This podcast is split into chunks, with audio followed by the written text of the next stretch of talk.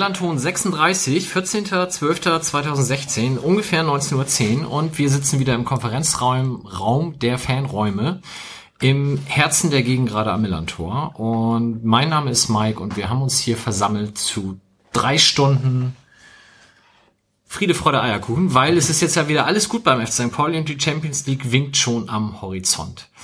Mit mir hier vier weitere junge Herren. Ich fange mal zu meiner Linken an, Christoph. Endlich Ja. mal wieder da. Ja, na, freue ich mich auch, äh, dass es endlich mal wieder geklappt hat. Ähm, insofern hoffe ich, die Sendung auf mindestens acht Stunden zu steigern. Das ist ja hier, wie gesagt, also ich finde es zu kurz. Und äh, mal gucken, ob wir die drei Stunden Marke nach oben durchbrechen. Das sollte kein Problem sein heute. Zu seiner Linken am Kopf des Tisches Sebastian. Moin. Ähm, ja, ich weiß nicht, ob wir acht Stunden voll machen müssen. Irgendwann ist ja dann auch vielleicht die Luft raus, aber.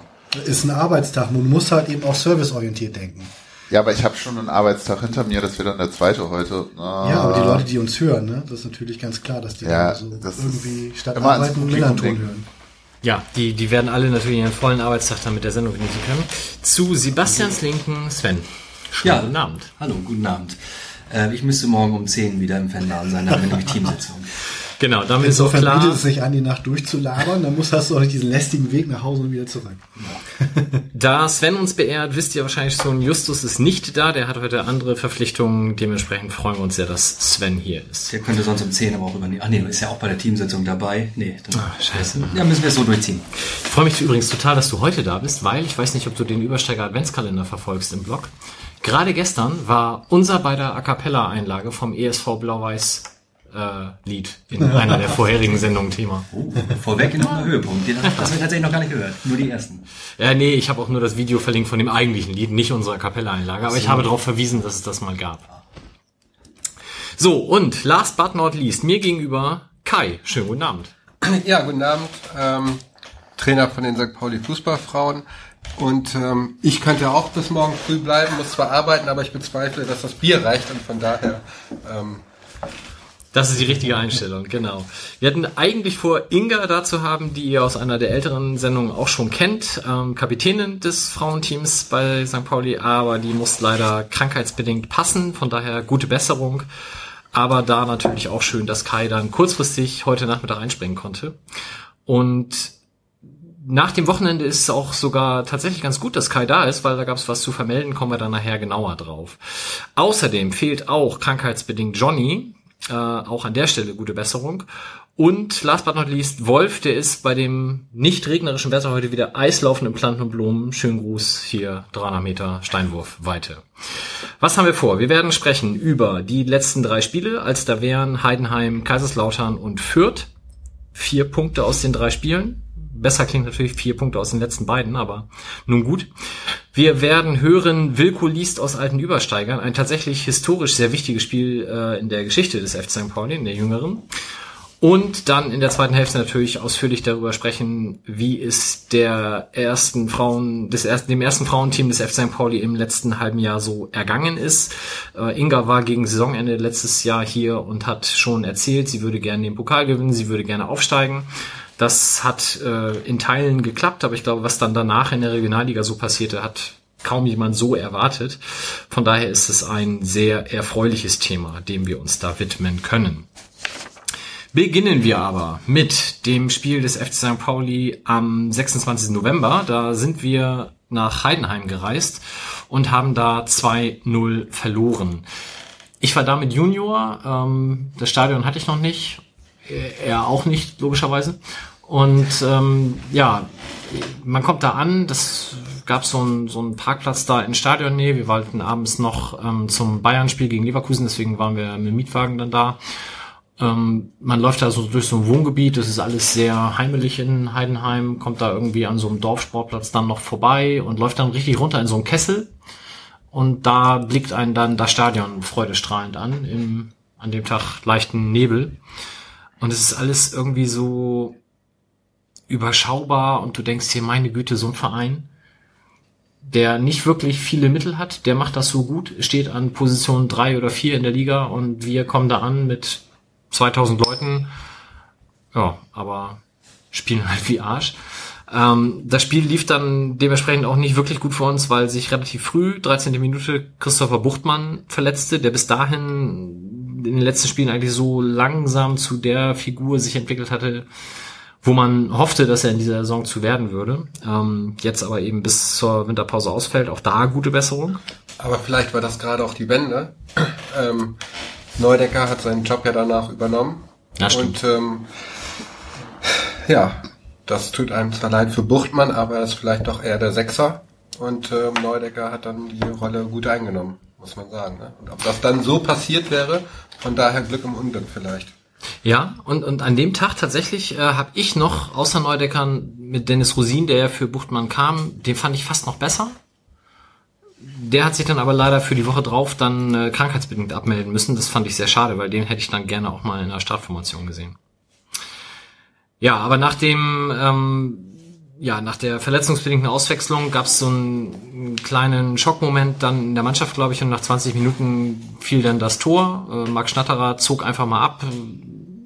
Lass Sobich sah nicht so richtig gut aus. Das war so ein bisschen Ping-Pong in der Abwehr und Schubs stand 1-0 und man hatte irgendwie eigentlich das komplette restliche Spiel über nicht wirklich das Gefühl, wir machen jetzt noch einen. Also ich weiß nicht, ob das am Fernseher sich sonderlich anders darstellte, aber zumindest im Stadion hattest du auch bei in der Kurve nicht wirklich das Gefühl, wir reißen jetzt hier noch was. Also es gab so ein, zwei ganz gute Situationen, unter anderem einen Alleingang von Dennis Rosin, den er dann im Strafraum leider nicht erfolgreich abschließen konnte. Und dann gab es die Szene, wo man in der zweiten Halbzeit so langsam dachte, okay, jetzt sind es noch zehn Minuten, ihr schmeißen sie nochmal alles rein, vielleicht wird das noch was. Wir hatten einen gefährlichen Kopfball von Boadus. Ähm, und dann auf einmal direkt vor uns pfiff der Schiedsrichter Benjamin Cortus aus Röthenbach an der Pegnitz zur völligen Überraschung aller einen Elfmeter. Hat das äh, jemand von euch am Fernsehen besser sehen können, warum es diese Situation gab? Ich sehe Ich habe überhaupt keine Eifriges. Bilder gesehen. Kopfschütteln. Christoph auch nicht? Das Schlimme ist, ich hab's gesehen und ich habe das total verdrängt. Ich war ziemlich fassungslos, das erinnere ich noch. Aber ich habe eben äh, so ein bisschen wie in der Schule gedacht, oh, hoffentlich komme ich nicht dran, hoffentlich komme ich dran. Ich, also als ich hinterher dachte, ey, du hast das doch gesehen, da musst du dich daran erinnern können. Ähm, die Chefredaktion weist uns auch gelegentlich darauf hin, dass gute Vorbereitung das A und O einer jeden Millanton-Sendung ist.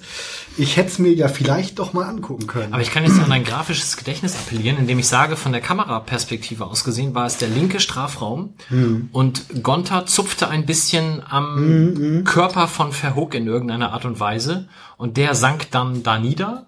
Genau, stimmt. Das war aber, aber also es war jedenfalls so, dass ich mich darüber aufgeregt habe, dass das natürlich total überzogen ist. Also jeder So viel Elfmeter ich- gegen uns ist ja unberechtigt. Der Kicker Ja, schreibt ein kleinlich, bisschen- aber vertretbar. Ja, und das sind ja immer die Dinger, wo ich sage, totaler Scheiß. Also Ja. äh, kleinlich ist verboten.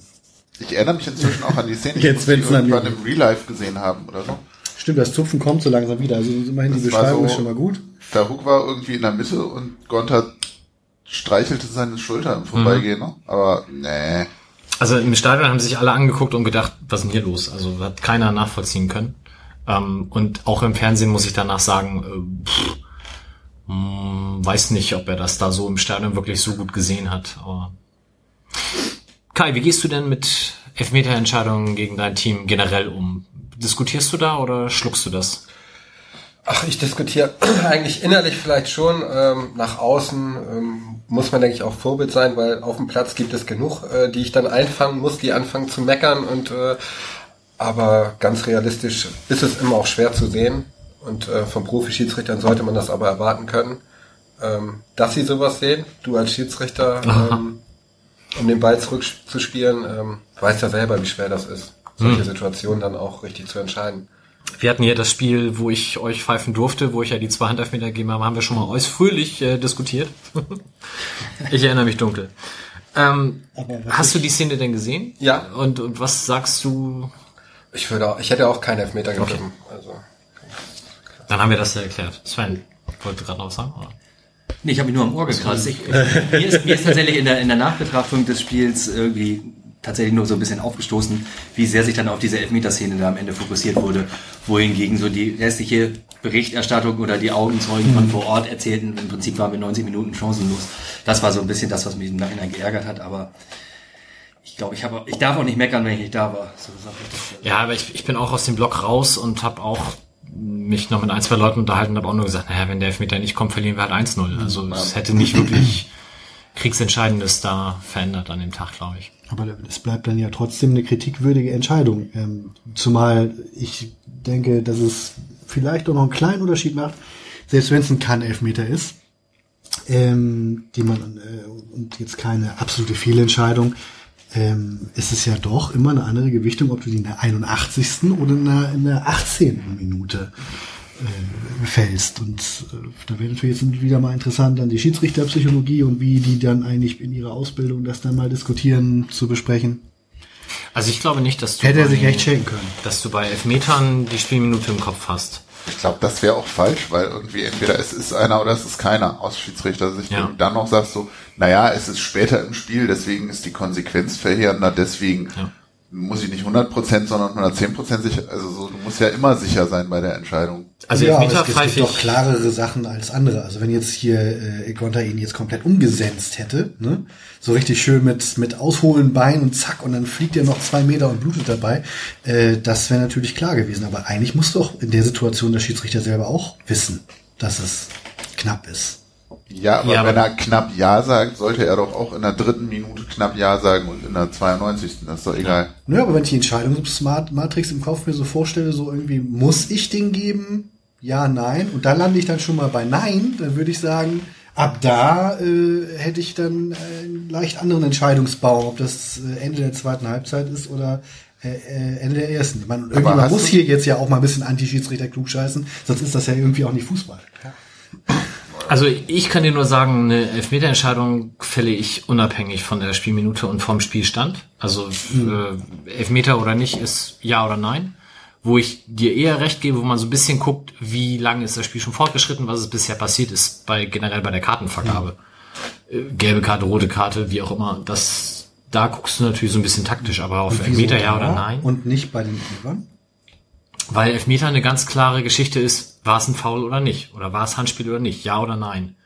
Natürlich kannst du sagen, ah, das war ein klares Foul und das war jetzt ein Foul, naja, da kannst du auch weiterlaufen lassen. Aber trotzdem entscheidest du für dich, war es ein Foul oder nicht? Und unabhängig davon, wie steht, unabhängig davon, wie lange das Spiel schon fortgeschritten ist. Bei einer Karte hast du immer so ein bisschen, ähm, was macht das mit dem weiteren Spielverlauf? Mache ich mir das jetzt hier schwerer? Wenn ich da jetzt eine Karte ziehe, mache ich es mir leichter, beruhige ich das Spiel, mache ich es dadurch hektischer.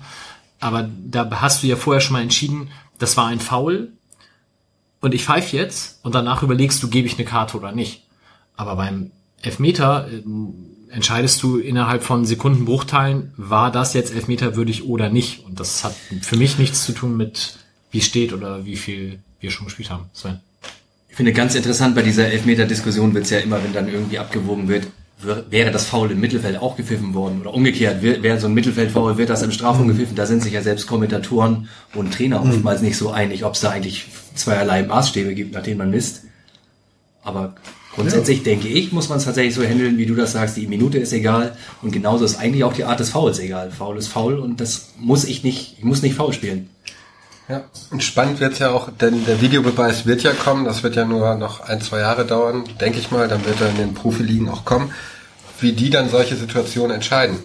Also wir sind uns alle einig, eigentlich den kann man nicht geben, aber ähm, bei dem Elfmeter würde mich das einfach mal interessieren, so wie das dann einfach entschieden wird und begründet wird und wie nah man rangeht und ja, Ah, Habt ihr das verfolgt heute? Also es gab ja heute jetzt den, oder heute Nacht bei dem, wie heißt das, Weltpokal oder was, wo Real jetzt mitspielt, gab es heute Nacht ja die erste Szene, die dann per Videobeweis entschieden wurde. Also in den amerikanischen Ligen gab es das ja schon mal, aber die FIFA und testet das jetzt ja und da war es halt so, dass die Szene, ähm, es war ein Freistoß aus dem Mittelfeld in den Strafraum hinein und einer fiel, der Schiedsrichter pfiff aber nicht. Das Spiel lief dann irgendwie weiter, auch 30, 40 Sekunden weiter. Und dann hörte er übers Headset, als die nächste Spielunterbrechung war, du guck dir das nochmal an, lief dann, hat das Spiel also dann mit Pfiff unterbrochen, von wegen wartet mal kurz, nicht weiterspielen, ist dann an die Mittellinie gelaufen, da stand da ein Fernseher für ihn bereit, hat sich das dann angeguckt und hat dann 40 Sekunden später eben diese Szene nachträglich mit Elfmeter bewertet und den Elfmeter gegeben. Das wird spannend. Das ist nicht mehr mein St. Pauli. Und dann hast du natürlich dann nochmal 40 Sekunden Diskussion. Auf der anderen Seite sage ich, ja, es ist schon für mich irgendwie okay. Äh, Du kannst das Spiel halt nicht ähm, dann sofort auf Verdacht unterbrechen und sagen, ja, ich gucke mir das erstmal an und dann entscheide ich, wie es weitergeht. Also es ist schon sinnvoll, wenn du nicht sofort pfeifst, das dann erstmal laufen zu lassen, finde ich okay. Ähm, die Frage, die sich dann natürlich stellt, und das ist jetzt momentan sicherlich auch das, was man erstmal testen muss, ist, was passiert, wenn er in diesem Zwischenraum zwischen ähm, der Freistoß wird ausgeführt und es gibt die Elfmeterszene. Passiert da zum Beispiel eine Abseitsstellung? Sieht er die erst und dann kommt das Elfmeterreife Foul? Darf er dann aufgrund des Videobeweises die Abseitsstellung, die er eigentlich gar nicht überprüfen wollte, auch mitbewerten und nachträglich quasi Abseits geben? Darf er das nicht? Oder wie vor kurzem hier Shinji Kagawa hat einen Elfmeter gekriegt bei Dortmund, wo man in der Zeitlupe dann sieht, ja, okay, da wo er schießt, schießt er den anderen in die Hand und das kann man auch als Elfmeter geben. Aber eine Sekunde später bei, der, bei seiner Ballannahme nimmt er den Ball mit der Hand an. Was auch ein Handspiel ist. So, da wäre halt die Frage, wenn er das dann sieht auf dem Videobeweis, dass seine Entscheidung Elfmeter wegen Hand zwar richtig ist, aber es eine Sekunde vorher auch schon Hand war vom Gegner, darf er das dann dahingehend revidieren. Und das sind so Sachen, die wirst du jetzt wahrscheinlich erstmal testen müssen. Dazu kommt ja noch, dass du, ähm, was passiert, wenn zwischen dem nicht gegebenen Elber und der Unterbrechung des Spiels, weil ihm irgendwer sagt, übrigens, wir haben uns das jetzt doch nochmal angeguckt, schau mal. Was, wenn da ein Tor fällt? Ja, also wenn's äh, Also jetzt mal ins Extrem gedacht, ne? Entweder der benachteiligte Club schießt jetzt halt doch noch ein Tor, kriegen die dann Elber und dann ist 2-0. Kriegt nee. so, ähm, Also was ja passieren könnte, ist so, der Freistoß geht da rein, da wird einer gefoult, sieht, Schiedsrichter sagt weiterspielen. So, die Mannschaft hat den Ball, Torwart schießt den Ball weit nach vorne und dann erzielt die Mannschaft das Tor. So, dann kommt der Videobeweis, da wird natürlich nachträglich der Elfmeter gegeben und das Tor, was die Mannschaft eigentlich erzielt hatte, die gegnerische Mannschaft, kann dann natürlich nicht mehr zählen. Genau, und damit, ich glaube, damit machst du halt viel mehr Diskussionen auf, als mit dem Videobeweis selber. Deswegen bin ich mir auch nicht sicher, ob ich diese Strategie mit irgendwer von außen sagt, hm, guck's dir nochmal an, so clever finde irgendwie. Ich vergleiche es immer so ein bisschen mit dem American Football, wo die Trainer halt ihre Challenges haben und sagen, so, die Szene glaube ich die Schiri-Entscheidung nicht. Ähm, so könnte man es ja im Fußball auch denken. Ob du nur sagst, irgendwie im Football verlierst du dadurch ja Timeout, wenn du fälschlicherweise diese Challenge ziehst und sagst, ich will da den Fernsehbeweis, kannst du dir im Fußball ja auch ausdenken, ob du dafür eine Auswechslung verlierst oder so, wenn du dann halt fälschlicherweise diese Challenge Ja, oder du hast halt nur zwei pro Spiel Ja, oder du sowas, hast zwei ja. pro Spiel oder pro Halbzeit oder irgendwie so kann man sich das ja denken. Da musst du dir halt als Trainer überlegen, ob du jetzt dem vierten Offiziellen sagst, so, ey, das würde ich gerne nochmal sehen. Mhm. Oder dass er sich das nochmal anguckt und du hast zehn Sekunden Zeit oder so. Also da könnte man ja regeltechnisch dann auch irgendwie was machen, dass das eben tatsächlich nur auf diese eine Szene ist. Dann kannst du auch eher rechtfertigen, dass du in diesem Kagawa-Setting irgendwie sein Handspiel dann ignorierst, weil das hat der Schiri ja auch nicht gesehen, so Tatsachenentscheidung. Dann geht's halt nur um diese eine Entscheidung. Ja, aber bei Kagawa war es halt wirklich eine Sekunde, ne? Und in einer Situation können es ja auch mal 10, 15 Sekunden sein. Und so wie die FIFA das momentan geschrieben hat, ähm, wer das näher gucken will, Twitter, Colinas Erben haben das Dokument verlinkt mit dem englischen Originaltext, ist es so, dass du bei strittigen Szenen wie Toren, Elfmetern etc. zurückspulen darfst bis zu dem Moment, wo der jeweilige Angriff eingeleitet wurde. Das kann also dann auch 10, 20 Sekunden her sein. Ähm, nur bei roten Karten, da ist ganz klar nur das Vergehen an sich zu bewerten. Ähm, da ist also ein Unterschied gemacht. Aber ich glaube, dass auch in diesem Dokument, in dem Text sicherlich das letzte Wort noch nicht gesprochen ist, bis es dann äh, eingeführt wird. Aber soweit ich das gestern gelesen habe, soll es in der Bundesliga zur nächsten Saison eingeführt werden. Und die Testphase läuft ja schon. Und man will dann die Sommer-Testspiele quasi schon dann in den Live-Testbetrieb, wo es dann eben auch probiert wird, übergeben. Aber ich, soweit ich das sehe, ist es momentan dann nur für die erste Liga geplant. Und wenn wir jetzt nicht alle restlichen Spiele gewinnen, wird das für uns also wahrscheinlich nicht relevant sein.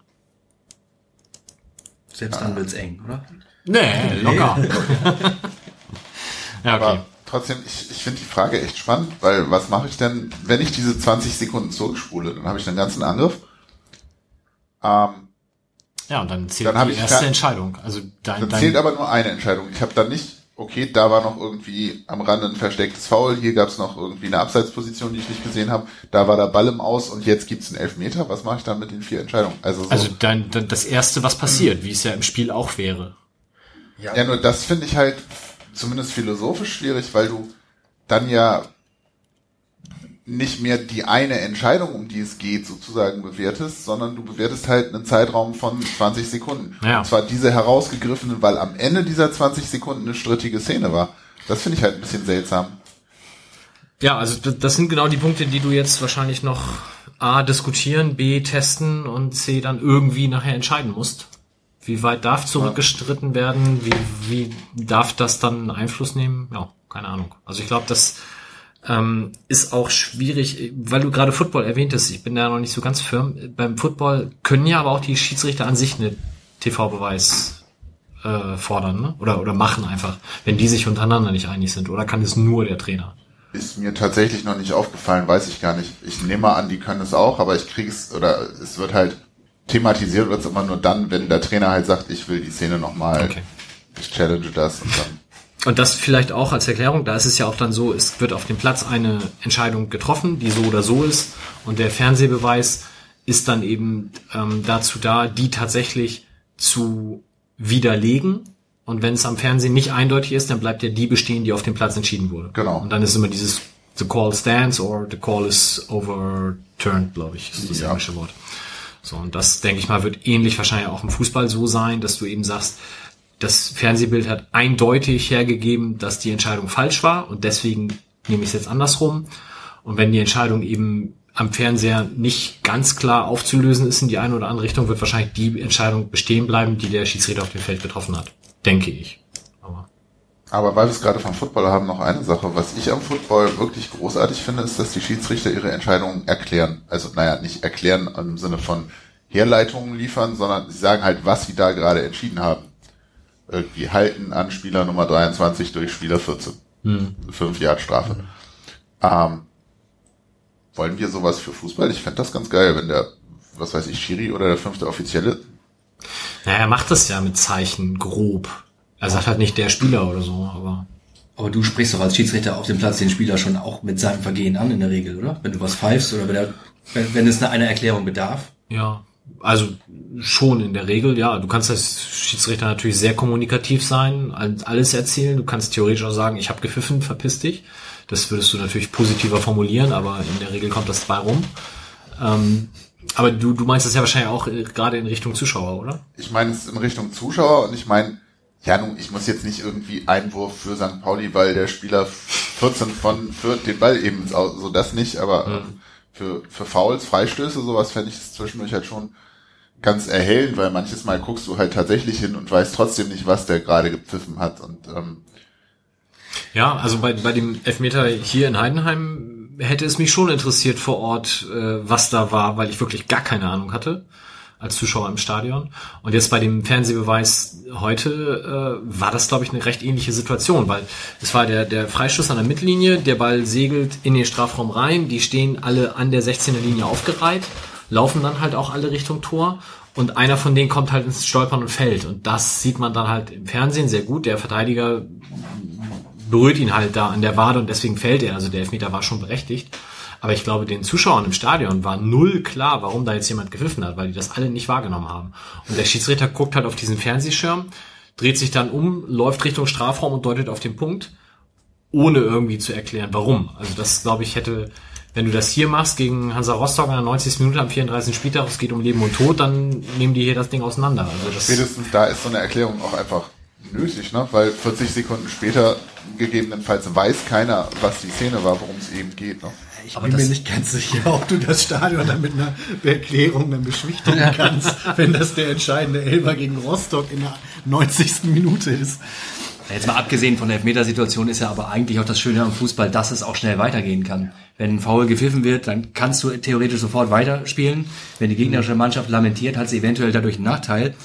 Hätte man jetzt so eine TV-Beweisregelung, da wäre ich mir relativ sicher, dass es auch als taktisches Mittel eingesetzt werden würde, indem man dann einfach sich schnell beschweren geht, damit den Angriff, den Spielfluss unterbricht, Zeit von der Uhr nimmt, wie auch immer, halte ich für eine äußerst, also bin ich bislang kein Freund von. Also lass mir gerne im Laufe der Zeit überzeugen, aber ich wäre auch nicht unzufrieden, wenn es einfach alles beim Alten bleibt. Also so wie die momentan das beschreiben, hat der Trainer auch kein, also diese Challenge-Funktion gibt's im Fußball nicht. Also nur der Schiedsrichter beziehungsweise sein Mann im Ohr können sagen, wir unterbrechen und wir machen TV-Beweis. Der Trainer hat keinerlei Recht, das herbeizuführen. Was natürlich nicht heißt, dass es nicht nur irgendwann kommen kann, aber momentan geht das so nicht. Aber alleine die Spieler haben dann wieder eine Option, auf den Schiedsrichter einzuwirken und so. Also ich stelle mir das tatsächlich total schwierig vor, Ja. das im Fußball umzusetzen. So beim American Football doch ohnehin auch so, dass es viel mehr Unterbrechungen gibt, oder? Ja, ja klar. Und also Logisch. Wie siehst du das denn als Schiri? Also Ich brauche das nicht. Unterstützung durch oder Also ich in der Kreisklasse, ne? Oder auch wenn ich Frauen Oberliga mal pfeifen darf, ausnahmsweise, weil der Schiri nicht da ist. Du machst das postfaktisch. Ich habe ja so- keinen TV-Beweis, so, so oder so nicht. Und ich finde, für mich gehören solche Diskussionen, wie wir sie jetzt hier führen, über diesen Elfmeter oder halt auch, keine Ahnung, den, den Kaiserslautern-Elfmeter kann man ja auch vorzüglich diskutieren. Im Stadion war das für mich eine unfassbare Frechheit. Nach dem TV habe ich dann gesagt, okay, den kann man geben, allein fürs dumm reingrätschen. Ähm, aber ich finde, so Fehlentscheidungen gehören für mich immer noch dazu. Auch wenn viele Schiedsrichter sagen, ja, man würde von uns da auch so ein bisschen Verantwortung und Druck wegnehmen. Ich will keinen TV-Beweis. Und ich will auch nicht ähm, den, den TV-Beweis mit der Linie, also diese, diese Torlinie-Technologie, die es jetzt gibt, brauche ich theoretisch auch nicht. Aber, ja gut, ich bin halt auch nicht derjenige, der das entscheidet. Ne? Also ich, ich finde, Diskussionen gehören dazu. Für mich ist das okay. Aber gibt genug Schiedsrichter, die das gänzlich anders sehen. Hat, glaube ich, jeder seine Meinung. Da ist ja auch viel Geld im Spiel. Würde ich jetzt mal ketzerisch einwerfen, so Torlinientechnologie, was das pro Spiel kostet. Ja, das sind ja, da hängt ja ganz schön was dran. Aber gut, das Ja, jetzt ja, ja. vielleicht zu sehr aus, aber ich bin da auch sehr am Zweifeln, ob das wirklich den, den Fußball an sich voranbringt. Ja, genau. Also wenn, wenn du sagst, Geld im Spiel im Sinne von, was kostet die Technik dahinter und wie oft wird die eingesetzt? Na, also ich, was, was waren das? Ich sage jetzt bestimmt falsche Summen, aber waren das nicht 100.000 pro Spieltag? Für die Torlinientechnik? Ja. Ich glaube 8000 pro Spiel. Ja, Ja, also kommt Pi mal Daumen 100.000 pro Spieltag. Und dann wird die, ich weiß nicht, ist es jetzt dieses Jahr, ist es glaube ich einmal passiert, dass sie eingesetzt, also dass sie sinnvoll eingesetzt wurde. Ich habe jetzt letztens irgendwie ähm, aus England gab es eine Situation, wo der Ball wirklich nur noch mit so einem halben Millimeter auf der Linie war und der Rest war deutlich drüber. Aber dadurch, dass der halbe Met- Millimeter noch auf der Linie war, ist es halt kein Tor. Und wenn du das Bild dieses Balles 100 Leuten vorlegst und fragst Tor oder nicht, dann werden dir wahrscheinlich 95 Leute sagen, klares Tor. Ja, aber war es halt nicht, weil er halt wirklich noch irgendwie die Linie berührte und die Torlinientechnologie sagt dann halt, war nicht drin. Aber Herrgott, die Welt wäre auch nicht untergegangen, wenn man dann da auf Tor entschieden hätte. Dann wäre es halt im Zweifel falsch gewesen, aber dann hätte man wieder drüber diskutieren können. Aber ob der Ball jetzt wirklich einen Millimeter drin ist oder nicht drin ist, das hat ja auch nichts damit zu tun, dass der den besonders gut geschossen hat. Er schießt den ja nicht so, damit der einen Millimeter drin ist, sondern er will ihn ja einfach reinbolzen. Und ob er es dann schafft oder nicht, hängt von so vielen Faktoren ab und ob da der eine Millimeter ist, ist für mich nicht ausschlaggebend. Aber, nun gut. So, Heidenheim, wisst ihr Bescheid jetzt? ich weiß nicht, ob wir da zu dem Spiel noch was. Also im Nachhinein die, die, ich glaube, das ist das, was Sven ja auch andeutete, die Berichterstattung ging sehr um den Elfmeter und es wurde dann halt auch gesagt, ja, wir haben die zweite Halbzeit doch schon viel besser gespielt als die erste und so, wo ich denke, ja, aber Heidenheim musste halt auch nichts mehr machen, weil die haben geführt. Also für mich war das nicht so das belebende Element, das Wendepunktspiel. Nee. Ähm, Naja, aber du musst natürlich als. Trainer auch immer, und viele sagen ja auch immer, Ewald äh, redet das Ganze zu positiv und er stellt noch Ansatz, Ansätze von guten Leistungen zu positiv dar. Aber du kannst auch nicht einfach den Spielern das letzte Selbstvertrauen nehmen, indem du auch nochmal wieder draufhaust. Und ähm, da bist du einfach, glaube ich, auch verantwortlich, die Spieler gerade auch äh, in solchen Situationen in Schutz zu nehmen, wenn es nicht läuft. Dann kriegst du als Trainer eben einmal mehr auf die Fresse. Aber ich glaube, ähm, dass er das schon vernünftig gemacht hat, indem er auch nicht immer alles schwarz gesehen hat. Ne? Auf jeden Fall. Hätte jetzt nichts gebracht, nach der Partie zu sagen, so ich habe eine Mannschaft gesehen, die gegen die Wand gelaufen ist, wieder und wieder. Die Heidenheimer haben diese Wand gebaut. Respekt.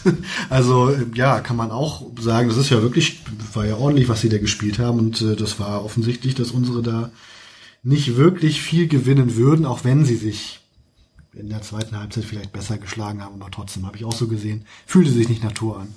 Aber dieses Element, das du als Trainer natürlich nicht so erzählst wie jetzt äh, Otto Normalzuschauer, das äh, wird dann ganz leicht vergessen. Es wäre mal witzig, wenn Trainer sich wirklich so genau genauso verhalten würden. Also ich, äh, gibt's in welchen Phasen äh, gibt man dann irgendwann auf, frage ich mich dann, sagt man irgendwann, was die Leute hören wollen und äh, weil dann ist nämlich wirklich, dann hätte ich richtig Angst gekriegt, wenn Ja, du weißt ja gar nicht, wie, wie, wie oft, das sage ich meinen Mädels dann danach auch manchmal so, ne, weil ich mir das so erlauben kann. Aber du hast Aber ja eigentlich auch Erfolge zu verkaufen. Nee, nee, dass ich auch vorher mal einfach ähm, Dinge sage, die äh, vielleicht, äh, wo ich auch nicht so überzeugt bin. Ne, ich, zum Beispiel, dass wir hier jetzt Bremen geschlagen haben, da war ich selber natürlich auch nicht überzeugt und ich musste mich da auch erst in die Überzeugung auf dem Weg hierher äh, reindenken und ähm, das musst du dann auch immer verkaufen können. Und du musst einfach, du bist natürlich ein Motivationsverkäufer und ein an sich glauben Verkäufer. So. Und das musst du eben übertragen, dass immer alle auch an sich glauben. Aber glaubst du denn, dass Ewald momentan mit der Mannschaft anders redet als mit den mit der Öffentlichkeit? Also ich hoffe doch ja, oder? Oder be- be- bezogst du jetzt seine Statements danach, waren ja die an die Öffentlichkeit. Was er zur Mannschaft gesagt hat, wissen wir ja nicht. Aber glaubst du denn, dass er der Mannschaft nicht ein bisschen ehrlicher gegenüber auch ist und sagt, ey, das Ding war heute trotzdem Mist? Ja, auf jeden Fall. Okay. Das muss man auch, ne? Ja, gut, okay. Dann, dann habe ich das eben so ein bisschen, ähm, also die, dieses nach außen hin nicht draufhauen. Aber intern kannst du es eben auch nicht immer und nicht permanent. Wenn man am Boden liegt und dann noch reinzutreten, äh, ist auch nicht das Richtige. Ne? Und er hat seine Wutrede ja gemacht nach dem Berlin-Spiel, für mich zum falschen Zeitpunkt. Ähm, weil Berlin war klar, dass man sowieso verliert. Danach kam das Sandhausen-Spiel. Ähm, Berlin war eigentlich ungünstig. Eigentlich hätte, hätte er gegen Be Berlin so aufstellen müssen, dass sie 12-0 verlieren und dann hätte er sie vom Sandhausen-Spiel so in die Pflicht nehmen müssen, ähm, dass sie da das nochmal zeigen. So, ne? Der Zeitpunkt war da vielleicht nicht ganz günstig, aber er hatte auch keine andere Möglichkeit. Ne? Ja, gut, klar. Aber wie gesagt, also die, und es war ja auch nicht nur Ewald, der das nach dem Spiel so dargestellt hat. Es war ja schon generell die Medien, die das sehr positiv verkauft haben. Sven, du wolltest eben noch was sagen? Nee, es hat sich eigentlich erledigt. Ich wollte, ich hatte vergessen zum Heidenheim-Spiel zu sagen, dass ich es irgendwie tatsächlich so exemplarisch fand, dass das Schnatterer beide Tore gemacht hat. Bei dem, bei dem Spieler werde ich immer so ein bisschen neidisch tatsächlich. Das scheint so ein Mentalitätsmonster zu sein. Der spielt ja auch schon, keine Ahnung, sieben Jahre im Verein oder ich weiß es nicht genau, seit gefühlten Ewigkeiten. Und ist halt irgendwie offensichtlich echt korrekter Typ und ganz guter Fußballer. Also eine geile Mischung aus Arbeiter und kann aber auch Ball spielen und so. Das ist so jemand, der uns im Moment so ein bisschen abgeht, bis gut zu Gesicht stehen würde. Ja, das stimmt. Gut, aber positives Zeichen. Damit wären wir dann beim Kaiserslautern-Spiel und dazu hören wir uns dann mal an die Szene, die vielleicht im Nachhinein als der Wendepunkt der Saison bezeichnet werden kann. Nämlich der für Kaiserslautern gepfiffene Elfmeter. Und dann ähm, müsst ihr jetzt mal eben vier Minuten zuhören, weil wir hören uns dann auch an den kompletten Monolog oder Dialog von Wolf und Knut, bis Soltan Stieber dann den Elfmeter daneben gesetzt hat. Dazwischen zweiter Ball bei Sobich, aber Lautern hat den dritten Ball und Gauss ist auf der linken Seite völlig frei, kein Absatz an der Strafraumkante im Strafraum drin, Grätsche kommt und es gibt Elfmeter. Ich guck und zögere heraus, was Hartmann macht. Völlig und Hartmann lässt sich alle. Zeit der Welt, aber wenn sie Grätsche nicht den Ball getroffen hat, und das kann Hartmann sicherlich besser sehen als wir aus unserer Tribünensituation. Dann gibt es hier Elfmeter, aber war es zunächst kein Absatz. Das Es war abseits. Gauss war zwei Meter im Abseits auf der linken Seite, nur der Linienrichter ist auf der ganz gegenüberliegenden Seite und hat da vielleicht den Blick nicht drauf. Wir sind hier auf der Seite, sehen, dass Gauss einer, anderthalb Meter im Abseits ist, als er den Ball annimmt, so sah es zumindest aus. Gonter rennt hinterher, hinter Gauss, der kurz bevor die, die, die 5-Meter-Linie, die Grundlinie schneidet. Da ist Gauss will wieder zurückziehen und Gonter grätscht rein auf volles Risiko, kommt den Millimetersekunde zu spät oder trifft vielleicht sogar den Ball. Gauss fällt, Schiri zeigt sofort Elfmeter. Robin Himmelmann sitzt zwei Meter vor dem 16er auf dem Rasen und macht jetzt hier Sitzblockade wegen Schiedsrichterfehlentscheidung. Aber es gibt Elfmeter. Jetzt sollte Robin, oh, Robin Himmelmann Äh, musste behandelt werden sogar. Also äh, keine Sitzblockade, sondern Jetzt ist Buadus im Tor, der holt sich nur was zu trinken. Ähm, also es gibt ja noch kein Tor, der Wechsel. Ja, der wird aber behandelt am äh, Feld und normalerweise muss dann ja der Spieler, der behandelt wird, raus. Also das finde ich jetzt, das ist jetzt was für liebe eure Ja, Regelfreunde. Torhüter haben doch auch eigene Regeln. Was, Eigene Regeln. Äh, Ja. Auf Typ wird ein bisschen länger gewartet und äh, sind ja eh die ernsten Schwane im Fußballspiel. Ähm, Aber ganz, ganz schade. St. Pauli spielt Risiko, steht mit der Viererkette hoch. Und Gauss, meiner Meinung nach, tatsächlich echt wirklich zwei Meter im Abseits. Also auch ohne Wiederholung. Vielleicht liegen wir daneben. Oha, und jetzt liegt immer noch Robin Himmelmann, wird irgendwie am linken Bein behandelt. Die Ärzte sind dabei und es ist äh, Gauss, der ihn da hochzieht. Also der Mann, der eben weggegrätscht wurde von Gonta. Ja, Stille im Stadion macht sich breit und es steht am Elfmeterpunkt wahrscheinlich Soltan Stieber. so ist es. Oh Mann, ey. Okay, der hat einen guten linken Fuß. Ja, Legt sich den Ball da auch schon auf den Elfmeterpunkt, hat den zweimal auftropfen lassen. ja, Stieber vertrappt so ein bisschen die Zeit. Das ist ja auch unangenehm, wenn man da minutenlang vor dem leeren Tor steht. Äh, steht da mit seinen weiß-orangen Oh, Schuhen. Himmelmann muss raus. Himmelmann muss raus. Ich habe nicht gesehen, was passiert ist. Hast du das irgendwie gesehen? Ich habe nur auf den Ball geachtet und als die Grätsche kam, aber ich habe den Schiri geachtet und was Himmelmann in der Szene äh, gemacht hat, äh, ist mir gar nicht bewusst. Aber man sieht, der Himmelmann hat sich schon die Handschuhe ausgezogen und Herwagen äh, wird ins Spiel kommen. Bodersen ist ja bekanntermaßen äh, verletzt. Deswegen Einsatzchance mal wieder für zu Herwagen kann man was sagen. Es gibt ja immer diese Punktzahl, die persönliche Punktzahl für Spieler.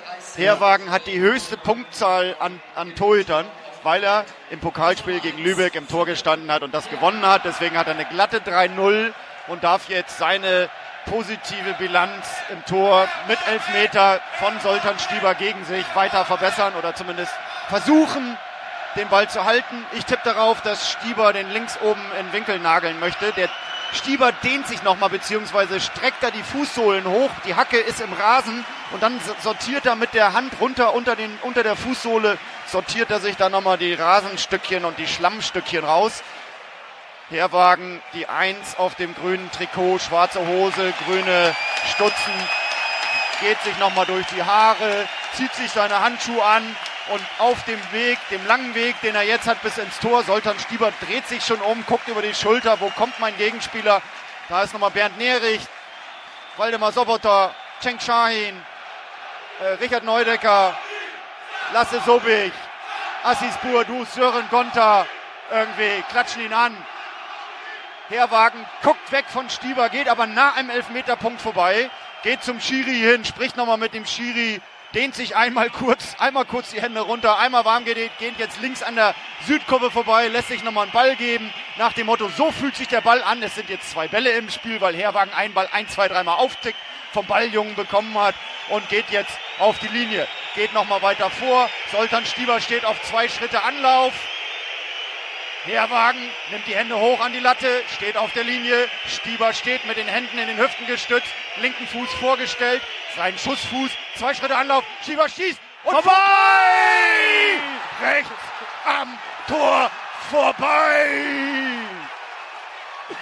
Bleibt 0 zu 0. Ja, wie bitter ist das, wenn man als Spieler fünf Minuten und der war ja nur mit Aufwärmübung, der hat auch keiner mit ihm geredet, der stand fünf Minuten völlig alleine da am Elfmeterpunkt und wenn du so lange Zeit hast nachzudenken, dann geht das so oft schief. Herwagens Bilanz, er musste gar nichts machen, er hätte auch stehen bleiben können. Also wenn jetzt alle Stieber, Stieber, schreien, Stieber nicht rufe. Stieber, sondern Stieber heißt der Ex-HSV-Spieler, der aus ja, elf Metern das Tor rechts Ja, hat er schön nach oben links ins Tor genagelt, ne? Hat er vorgehabt, ja. Hat er nicht ganz geschafft. Noch schöner wäre ja gewesen, wenn Herwagen das Ding gehalten hätte. Und er war ja, also das ist, das war ja quasi doppelt abgesichert, das Ding. Also so wenn er Ecke. 10 Zentimeter weiter nach links geschossen hätte, hätte Herwagen ihn gehabt. Ja, aber dann, dann lenkt er ihn in den Innenpfosten und dann geht er rein oder so. Also ich will da jetzt gar nicht groß meckern. Ich fand das schon okay, dass er die vorbeigeschossen hat. Ja. Ich will mich darüber jetzt auch garantiert nicht beschweren. Und ich möchte noch mal kurz, wenn, wenn die Jungs von der ähm, Übertragung das hören, Wolf und Co., ich kannte das Ergebnis, ich habe es im Stadion gesehen, ich fand es gerade trotzdem noch spannend. Also Ja, das macht wahnsinnig ganz Spaß, großartiges Fußballradio. so nochmal nachzuhören, ja. Ja, vielleicht die, die kleine Regelaufklärung noch natürlich. Also wenn der Torwart behandelt wird, der muss nicht runter. Ähm, beim Elfmeter schon mal gar nicht, weil für den Elfmeter ist es zwingend vorgeschrieben, dass ein Torwart auf der Linie vorhanden ist. Aber auch wenn halb tot, so. Ja, dann, dann musst du halt den Torwart wechseln, äh, wahlweise auswechseln und wenn du nicht mehr auswechseln kannst, muss halt jemand anders ins Tor. Aber es muss immer während des Spiels ein, eine Person als Torwart identifizierbar sein und das ist dann das Trikot, was diese Identifizierung hergibt. Und was mir zum Beispiel äh, völlig neu war, was ich also nicht wusste, was ich in dem Lehrgang erst ähm, gelernt habe, du kannst also auch während des Spiels munter hin und her tauschen. Also normalerweise machst du das ja nicht. Normalerweise ist ja einer ein Tor und das war's. Ähm, aber theoretisch darfst du während des Spiels den Torwart auch ins Feld stellen und einen Feldspieler rein. Das Einzige, was dafür zwingend vorgeschrieben ist, ist das Einverständnis des Schiedsrichters. Also was du nicht machen darfst zum Beispiel ist, ähm, keine Ahnung, Sobich hat sich gerade den Kopf gestoßen und sagt, ach Robin, geh du mal nach vorne. Wir machen das mal eben hier und dann tauschen die beiden eben kurz, während das Spiel vorne weiterläuft, das Trikot und dann stürmt Himmelmann im Sobich-Trikot nach vorne. Das geht nicht. Du musst Schiri, hier, ich jetzt hier. Genau, Schiri, wir machen das jetzt und dann muss der Schiedsrichter sagen, jawohl.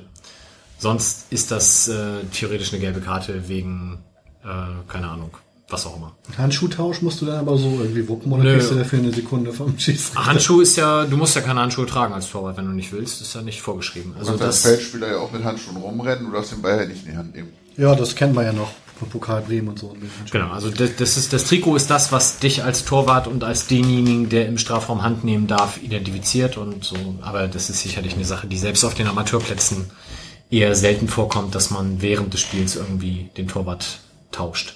Finde ich tatsächlich ein bisschen schade, als ich das bei Colinas Erben seinerzeit gehört habe, dachte ich, das ist, kann man sich ja auch wunderbar Schabernack draus machen, dass man irgendwie alle drei Minuten wechselt, um den Gegner in den Wahn zu treiben, aber irgendwie ist da wahrscheinlich der Verlust an Qualität auf der Torlinie dann einfach zu schnell zu groß und dann hast du irgendwie eher Negatives davon. Ja, und ich glaube, wenn du das überreizt, wirst du irgendwann auch den Schiedsrichter so dermaßen nerven, dass es auch nicht zu deinem Vorteil gereicht. Moment, damit sagst du, dass ein Schiedsrichter nach Stimmung pfeift. Nein, Das nein, nein, aber er hat ja einen gewissen. Ermessensspielraum, den er dann sicherlich auch äh, ausreizen wird. Es, es ist ein bisschen schade, dass es ein Podcast ist. Man hätte gerade so ein bisschen ein Augenrollen dabei sehen sollen. Nein. Na, es, es gab ja letztens die, die schöne Diskussion, ähm, wenn man in der Kreisklasse pfeift, dann hört man ja immer die wunderbaren äh, Musikstücke, die die Mannschaften so mit sich mitbringen, mit ihren riesen Ghetto-Blastern. Und da war dann irgendjemand, der dann auch von dem Herrn Gabalier dieses äh, ich sage U Lapalu, was sagst denn du dazu? Jodi, Jodi, Jodi, Jodie und so. Und ähm, da fragte dann auch, als ich das dann auf Twitter schrieb, jemand, naja, hast du denn dem DJ zumindest äh, verbieten können, mitzuspielen? Habe ich gesagt, nein, natürlich nicht. Also mitspielen darf der. Ist halt nur die Frage, wie lange. Aber ist das nicht genau deine Musik? Das ist ein anderes Thema jetzt. Ach so, Aber okay. nein, also Gabalier nicht, nee. Also nee. ordinärer Stimmungsschlager ist schon was anderes als so der, wie soll man sagen, der ästhetische Kinderschlager. Ja, genau. Also wir, wir, ich ver verweise an dieser Stelle einfach nochmal auf den Übersteiger Adventskalender momentan im Blog mit Fußballliedern. Ist äh, jeden Tag ein echter Genuss. Gerade gestern die Hymne des ESV Blau-Weiß Bremen, die Sven und ich hier schon mal zum Besten gegeben haben. Kann Das ich jedem nochmal. Das ist eine absolute Bombe. Hat mich gewundert, dass du die ja so rausgezögert hast bis Mitte Dezember. Ja, aber ich habe ja gesagt, es ist bewusst keine Wertung. Ich habe das nur so gemacht, dass ich, es sind dann unterm Strich, glaube ich, sieben Lieder, die nicht aus Deutschland sind. Und die habe ich dann so jeden dritten Tag, lasse ich ein internationales Lied. Also gar keine Wertung. Ich hätte gedacht, am 24. das lernt man ja als Kind, da gibt's immer die größte Schokolade. Also, ja. Was unlogisch ist, weil man am 24. sowieso am meisten Schokolade Ja, kriegt. also am 24. ist noch was Besonderes, das ist schon richtig. Es Aber- nee, Nein, ist das ist nicht dabei. ausgeschlossen. Das habe ich Ja, vorher also man ist schon gespannt. Hast du selbst ein Lied geschrieben? Nein, ich, äh, das nicht.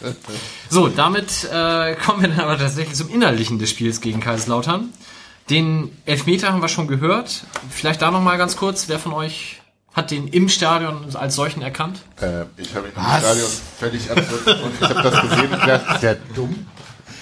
Das Als sah doch- dumm, ja, das Der, stimmt. der Kannst sah fragen, null aber- aus. Ich dachte irgendwie, die sind so nebeneinander gelaufen. Gonter grätscht den Ball weg. Der Typ denkt sich so, ich schmeiß dich mal hin. Ganz klar Ball gespielt. Aber ähm, ich hatte dann, weil es ja dann etwas dauerte, bis der ausgeführt wurde, ähm, wie, wie ich es manches Mal mache, über Twitter gefragt, ob das irgendwie für die Fernsehzuschauer als Elfmeter erkennbar war. Und da kam dann relativ schnell recht viel Feedback im Sinne von, ja, war berechtigt. Ähm, das nutze ich dann, um mich ein bisschen zu besänftigen. Hat ganz gut funktioniert. Und im ersten Moment sah es einfach auch so aus, als hätten sich Herwagen und Himmelmann abgesprochen. Wenn das mal passiert, äh, ziehen wir den Joker. Vielleicht ist Herwagen so ein Elfmeterkiller, weiß ich nicht, aber die Verletzung kam ja für alle aus dem Nichts. Ne? Ja. Niemand wusste jetzt, äh, er ist bei der Situation nicht groß gefallen oder so und äh, da waren alle überrascht und alle links und rechts neben mir sagten, ey, das ist ein Trick. Ne? Und das war ja gerade bei der WM, glaube ich, wo sie dann den Torhüter äh, eine Minute vor der Verlängerung nochmal ausgewechselt, oder vor dem Elfmeterschießen nochmal ausgewechselt haben. Und wer weiß, wie da interne Absprachen sind zwischen den beiden. Aber im Endeffekt war es ja halt doch eine Verletzung. Ne? Ja, und zwar bei der Situation vorher halt, wo er einen langen Ball schlägt und da sich irgendwas an der Hüfte tut und jetzt ja dann eben auch für den Rest der Hinrunde ausfällt. Aber ich, ich glaube, da waren sich auch tatsächlich sowohl im Stadion als auch in der Mannschaft als auch in den Medien alle einig. Himmelmann ist ein super zweitiger Torhüter, aber das durch äh, Herwagen ersetzen zu lassen, die Position ist nicht das Problem des FC St. Pauli. Das ist äh, sehr gut gelöst. Und tatsächlich habe ich auch, äh, ähnlich wie du äh, an den Trick dachtest, gedacht, wenn Elfmeter, dann lieber Herwagen. Weil der hat auch bei der U23 äh, eine ganz gute Bilanz, was Elfmeter anbelangt. Also da war mir wenig bange. Aber ich, ich glaube halt auch, dass du unterm Strich da, äh, wer sich die Audiodatei nochmal anhört, das sind halt wirklich über fünf Minuten von Pfiff bis Ausführung. Das macht halt auch was im Kopf von einem Spieler. Und ich will jetzt nicht sagen, dass Soltan Stieber vielleicht sowieso nicht die hellste Kerze auf der Torte ist, aber da hat er einfach zu viel Zeit zum Nachdenken gehabt. Und das ist selten gut. Das ist wahrscheinlich noch einfacher, wenn man generell Schwierigkeiten beim Nachdenken hat. ja, das mal so auszudrücken. Was ich aber auch tatsächlich Wer weiß, was der Mann da alles an Gedanken äh, Schmalz da verbrannt hat. Da war eine ganz große, ja. Und, äh, was, was ich tatsächlich anmerken möchte, dass äh, äh, relativ, was heißt relativ, großer Sport auch von Himmelmann. Also ich könnte mir auch vorstellen, dass es Torhüter gibt, die über ehrgeizig sind und sagen, den nehme ich noch mit. Weil du als Torwart hast beim Elfmeter ja eigentlich nichts zu verlieren. Offensichtlich hat er sich ja auch schon ein paar Sekunden vorher verletzt, also stehen konnte er noch. Ähm, das fand ich tatsächlich, wo ich dachte, oh, das ist respektabel. Er konnte dann ja auch so halbwegs alleine vom Platz gehen oder so, dass er da nicht versucht hat, noch irgendwie einen Heldenabgang hinzulegen. Das, das ehrt ihn schon durchaus. Also nur ein bisschen abgesprochen. Ja. Genau. Also was man sah, als er da saß, ähm, hat er irgendwann mal zur Anzeigetafel geguckt, nach dem Motto, wie lange ist denn noch bis zur Halbzeit? So, also das hat er schon, er hat überlegt. Das hast du gemerkt.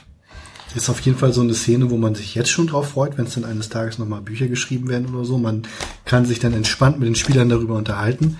Ähm, dann greifst du dir natürlich solche Szenen nochmal raus. Und dann kannst du dir das ja nochmal schön erzählen lassen. Niemand ist belastet davon, jetzt irgendwas, was in der aktuellen Saison läuft, äh, dann vielleicht zu beeinflussen. Und das wird auf jeden Fall nochmal spannend, sich in zehn Jahren oder so von Robin Hibbelmann und Philipp Heerwagen diese Szene nochmal erzählen zu lassen. Und, äh, und eben auch, ob man sowas vorher irgendwann irgendwo mal abspricht, so von wegen, wenn ich mich vor dem Elfmeter verletze, vermutlich nicht, denke ich mal, weil man da nicht dran denkt, mal was anderes zu tun, aber das lief ja wirklich perfekt. Also ist, der Mann war zermürbt. Und ich habe mich ehrlich gesagt Stieber zerstoben, vollkommen. sehr gefreut, dass, dass Herwagen mal spielen konnte. Es ist ja immer so ein, so ein Dilemma, das gerade bei Torhütern. Ähm, und es ist natürlich extrem doof, dass, dass Robert Himmelmann dann runter musste, aber für Herwagen hat es mich dann halt auch gefreut, dass er mal für die erste spielen kann. Jetzt ja dann auch irgendwie noch zwei oder anderthalb Spiele dann gemacht hat bisher. Und zur Not. Ähm, ja, und ich, ich gönne es ihm halt einfach auch noch. Ja, also Weltklasse-Typ. Allein die, die Millanton-Folge mit ihm fand ich war auch super. Also von daher genau das, was du sagst. Und bei ihm hat man halt auch so ein bisschen das Gefühl, er hat jetzt den Verein gefunden, wo er Bock hat zu spielen und äh, macht das dann aber auch natürlich mit der gleichen Einstellung, äh, wie er es bisher gemacht hat. Und von daher ist mir da auch vor dem letzten Spiel nicht bange und ähm, das wird er schon gut machen.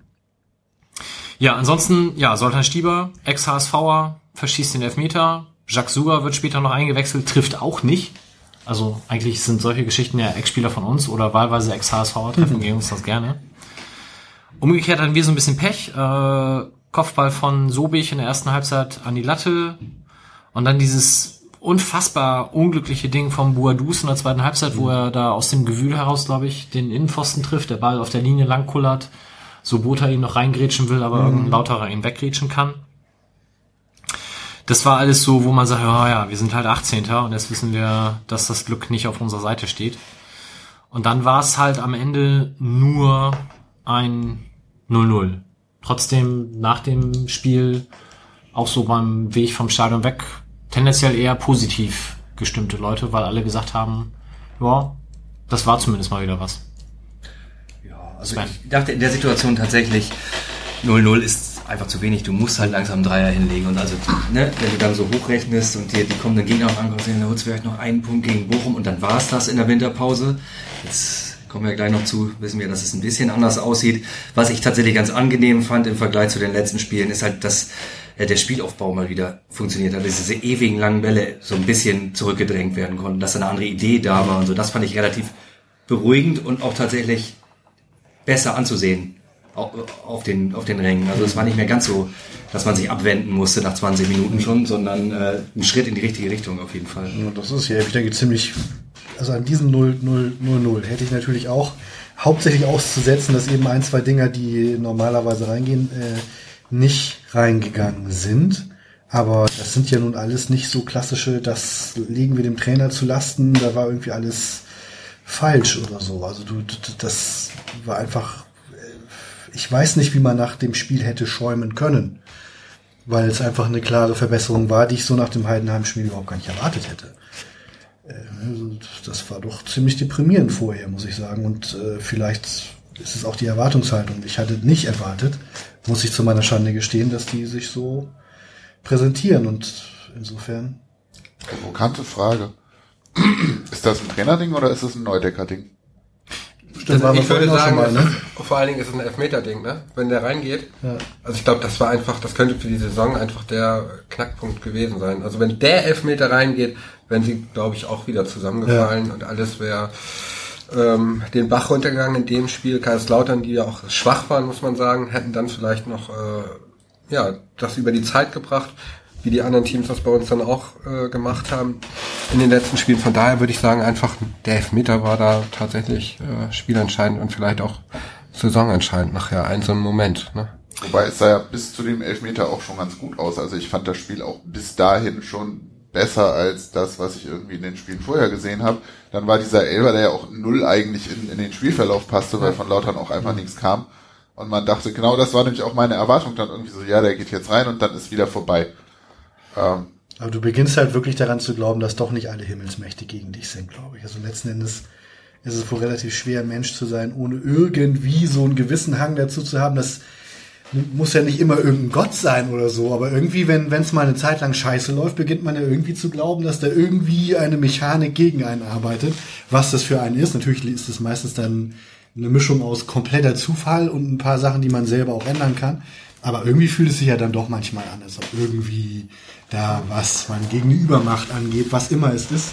Das war natürlich total wichtig dann. Ich hätte allerdings auch, ich hatte dann ein bisschen Angst, als es dann eben nicht geklappt hat, habe ich gedacht, scheiße, beim nächsten Spiel dann geht's dann wieder nach hinten los, eben weil man dann im Kopf hat, du hattest es sowas von in der Hand. Du hattest das ganze Momentum und dann kriegst du die Scheißpille nicht ins Netz.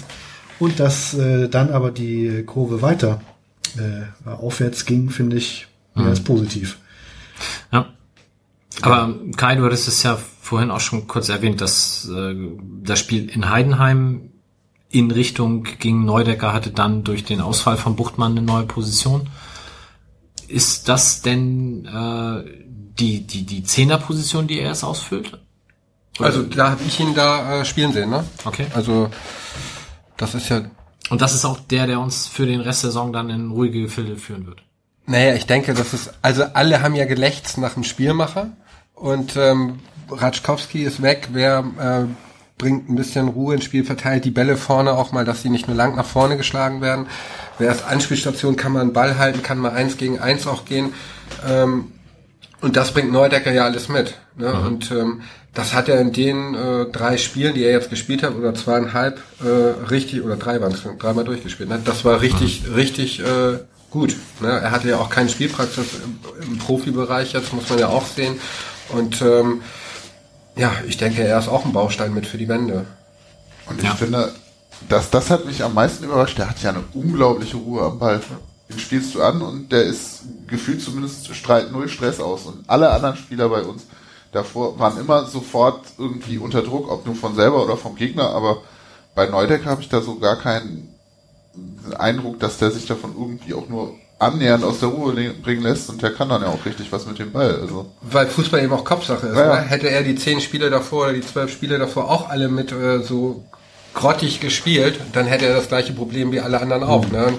Das Team hat, denke ich, auch schon Potenzial. Die werden sich, wenn sie jetzt Bochum auch nochmal äh, was holen, dann kommen die auch wieder gestärkt alle zusammen aus der Winterpause. Ne? Dann geht das auch noch.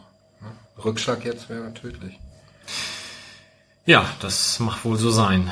Ähm, drumherum, es gab am Anfang eine Pyroaktion im Gästeblock mit, ich habe es nicht lesen können, also ganz viel rotem und weißem Glitzerpapier und dazu eben dann äh, so ein paar Bengalos, Leuchtdingser, ich weiß nicht. Blinker waren das. Blinker, Blinker, genau. Ein bisschen Rauch vielleicht. Ja. Choreo, diese Glitzer-Choreo.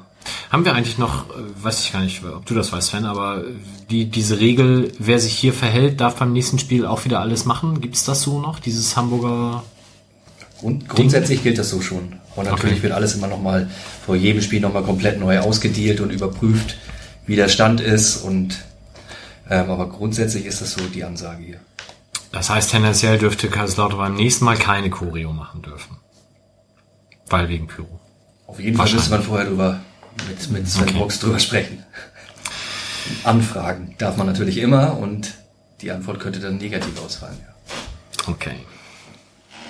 Ja, soweit dann zum Spiel gegen Kaiserslautern. Wie gesagt, war der 15. Spieltag. Wir holten den siebten Punkt. Es sah immer noch nicht wirklich gut aus. Das erste Mal zu null, immerhin. Ja, das stimmt. Das erste Mal zu null. Ähm, war, glaube ich, auch so eine Sache, wo man drauf gewartet hat. Ja.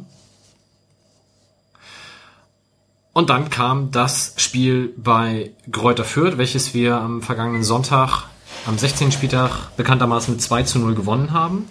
Tore Aziz Bourdous 64. Cenk Shahin 90. Und auch das hören wir uns jetzt mal eben kurz an, wie Wolf das mit dem Kollegen des Fürther ähm, Blindenradios vor Ort kommentiert hat.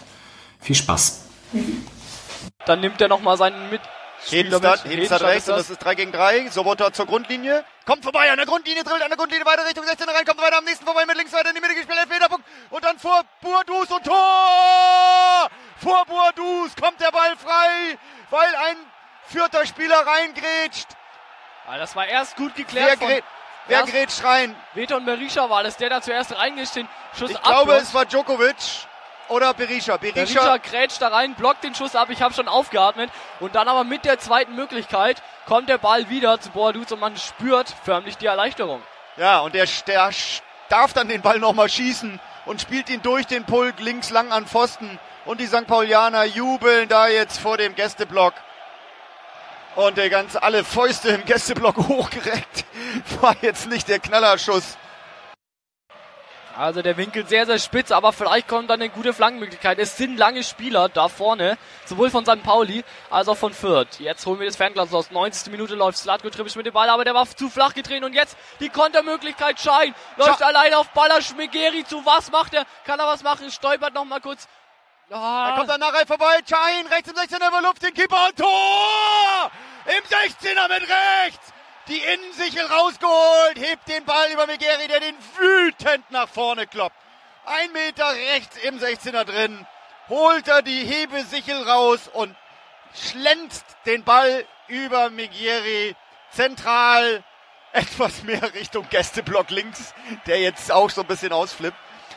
Knapp unter die Latte, 2-0. St. Pauli macht den Sack zu und holt den zweiten Sieg in der Saison noch keinen Grund durchzudrehen, obwohl alle Spieler, alle Verantwortlichen von der Ersatzbank auf den Rasen gegangen sind. Ja, zunächst einmal riesigen Respekt an Wolf für die Schilderung des 1 zu 0, was sicherlich die meisten Worte innerhalb weniger Sekunden ever in der gesprochenen deutschen Sprache äh, hergab. Also ich war beim Anhören wirklich geflasht und beim 2 zu 0 merkte man dann, die beiden haben das immer im Wechsel kommentiert, ähm, der Fürther hat gesprochen, wenn Fürth den Ball hatte und Wolf eben, wenn St. Pauli den Ball hatte.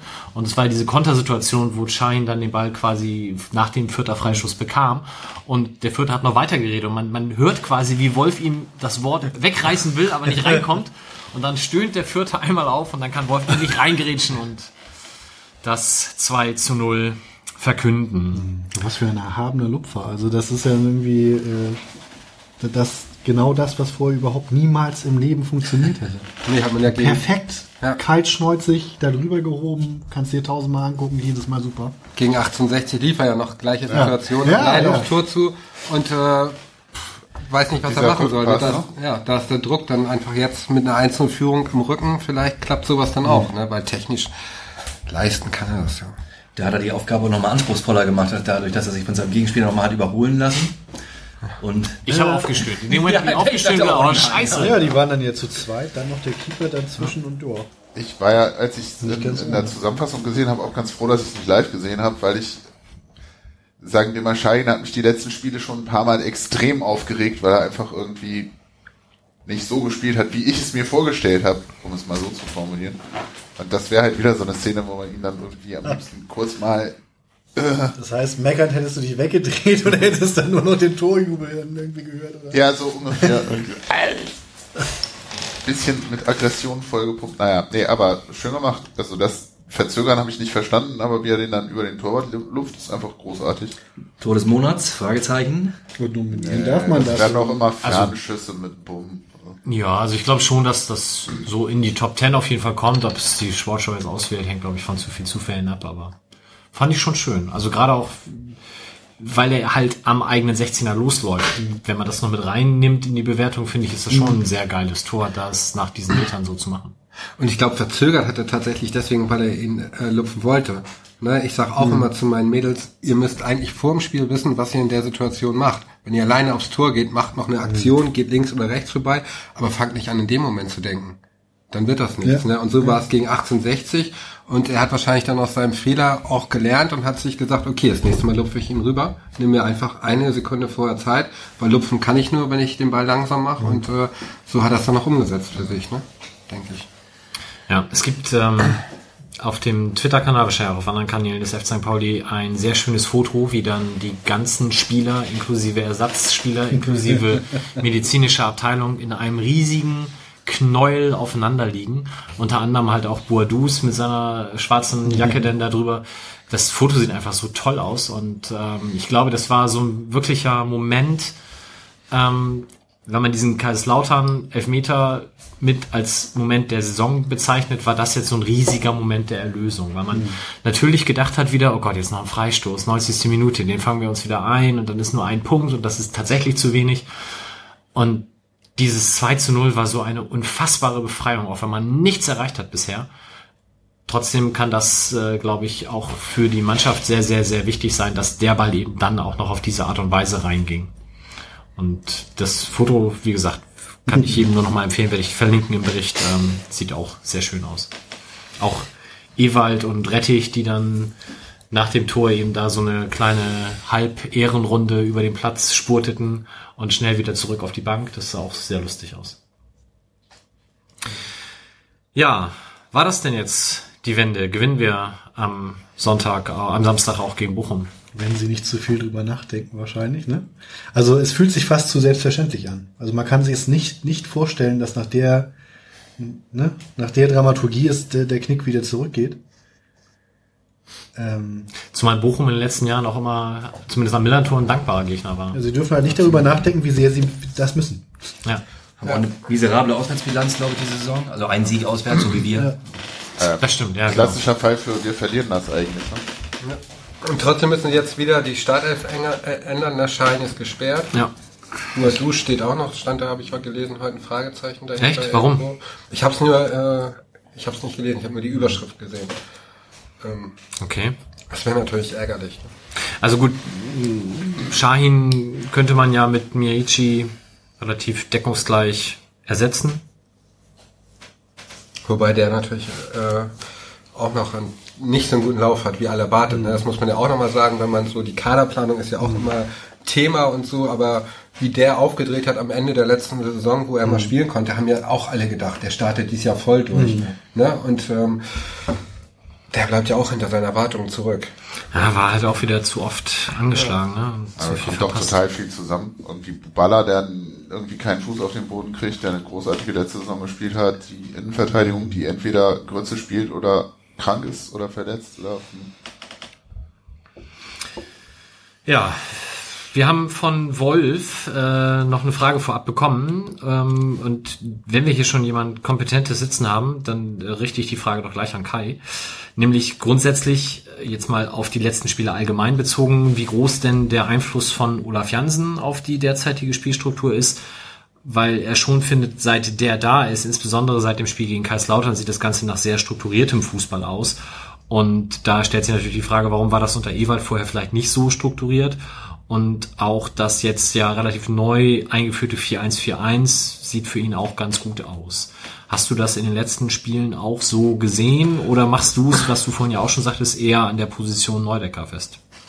Also ich denke äh, schon, dass da mehrere Faktoren eine Rolle spielt. Ich glaube, Olaf Jansen ist zum Beispiel eindeutig für Standards äh, zuständig. Das hat man gleich nach dem ersten Heimspiel gesehen, als sie dann da die walisische äh, oder zweite, dritte Heimspiel, wo, wo sie dann anfingen, Standards zu machen wie Waliser. Ähm, ich glaube, dass er so für diese Bereiche zuständig ist und taktisch 4-1-4-1 haben sie, glaube ich, auch ähm, letzte Saison viel gespielt und defensiv dann 4-2-3-1 wahrscheinlich, dass sie dann bei gegnerischem Ballbesitz auf äh, zwei Sechser umstellen. Kann ich mir vorstellen, dass das dahinter steckt. Und ähm, ich glaube, zugute kommt, äh, dass sie jetzt einfach zweimal hintereinander auch die gleiche Elf aufbieten konnten, das erste Mal in dieser Saison. Und eben auch, dass Neudecker eigentlich der ist, der die Struktur wieder reinbringt. Ich denke, dass das auch die Spieler auf dem Platz sind, die das einfach ganz anders umsetzen. Und was ich vorhin auch schon sagte, Buchtmann ist in meinen Augen immer auch kein Zehner gewesen, war jetzt vielleicht so ein bisschen aus der Not geboren, dass er die Position häufig ähm, besetzt hat, wenn ich mich richtig erinnere, und ähm, ist eigentlich eher ein Sechser. Und ich glaube einfach, du brauchst vorne jemanden, der die Bälle festmachen kann. Da ist auch Buadusch nicht der Richtige, der braucht einfach Aktionen im Strafraum, der kann die Bälle vorne auch nicht so richtig gut festmachen. Und jetzt hast du einfach in der Zentrale mit Neudecker jemanden, der auch den Ball, was du auch sagtest, oder du sagtest, dass der auch Ruhe ausstrahlt. Ne? Wenn er den Ball hat, der sagt nicht gleich, oh Gott, wo jetzt hin damit, schnell wieder weg, ich will den gar nicht haben, sondern der versucht wirklich was Geschicktes daraus äh, an, damit zu machen und ähm, ich glaube eher, das wirkt sich eher darauf aus. Vielleicht greifen wir da schon mal so ein bisschen auf deine Rolle auch in, bei den Frauen vor, aber wie guckst du denn heutzutage Spiele des FC St. Pauli der Profimannschaft? Bist du da in erster Linie Fan? Guckst du da auch immer aus der Trainerbrille? Was ist da taktisch auf dem Platz gerade passiert? Oh, ich bin da Fan. Also ich war vorher schon Fan, ähm, gehe glaube ich seit 88 ins Stadion und ähm, das ist eine Zeit, da bin ich einfach auch Fan. Und das wollte ich auch immer bleiben. Ne? Da will ich mir meine Bierchen rein äh, zimmern, hätte ich jetzt fast gesagt. Aber da will ich äh, mal abschalten von dem, das ist ja meine Freizeit. Ne? Da will ich auch ähm, die Spiele genießen. Äh, und das mache ich eigentlich auch. Natürlich guckt man dann bei manchen Situationen auch mal anders hin und hinterfragt das Ganze vielleicht nochmal anders, nicht nur so als Fansicht und ähm, guckt natürlich auch, was, wie geht's den einzelnen Trainern jetzt, die da immer sind, waren ja auch einige in letzter Zeit, aber ansonsten gehe ich da tatsächlich als Fan hin. Also. Okay. Sehr gut.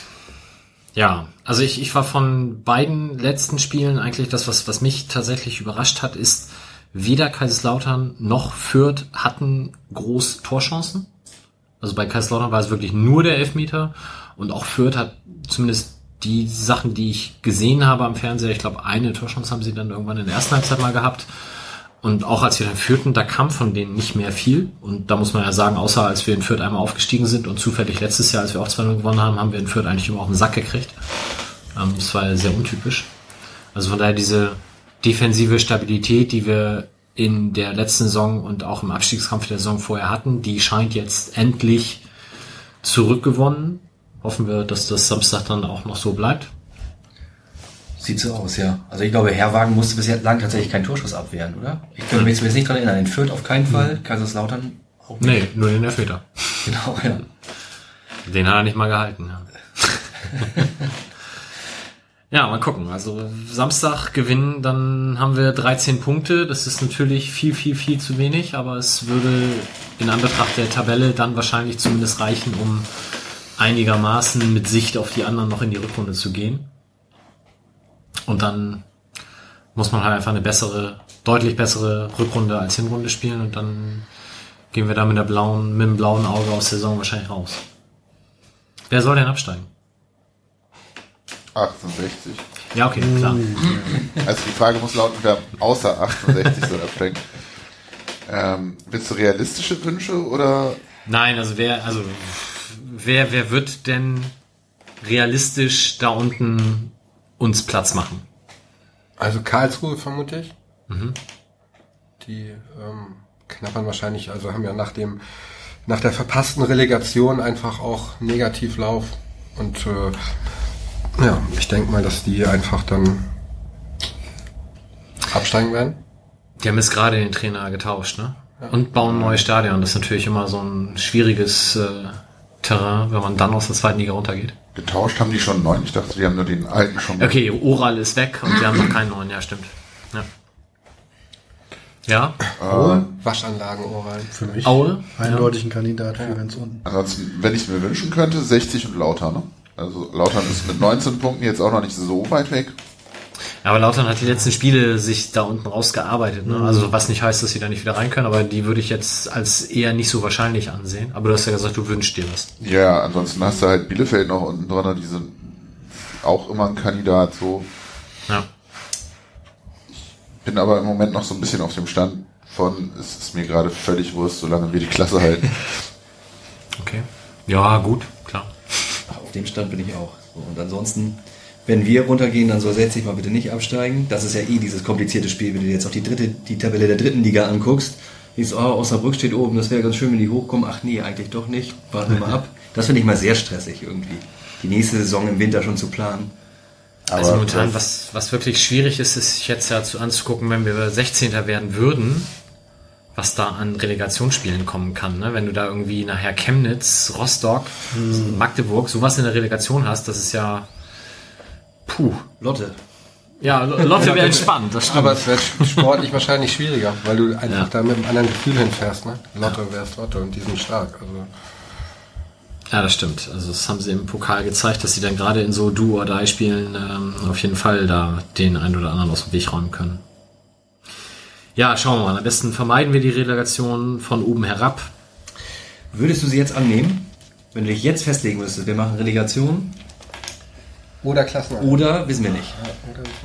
Also das Problem ist ja tatsächlich, wenn man sich die Tabelle anschaut, dass es ähm, eigentlich nur realistisch ist, fünf Punkte aufzuholen.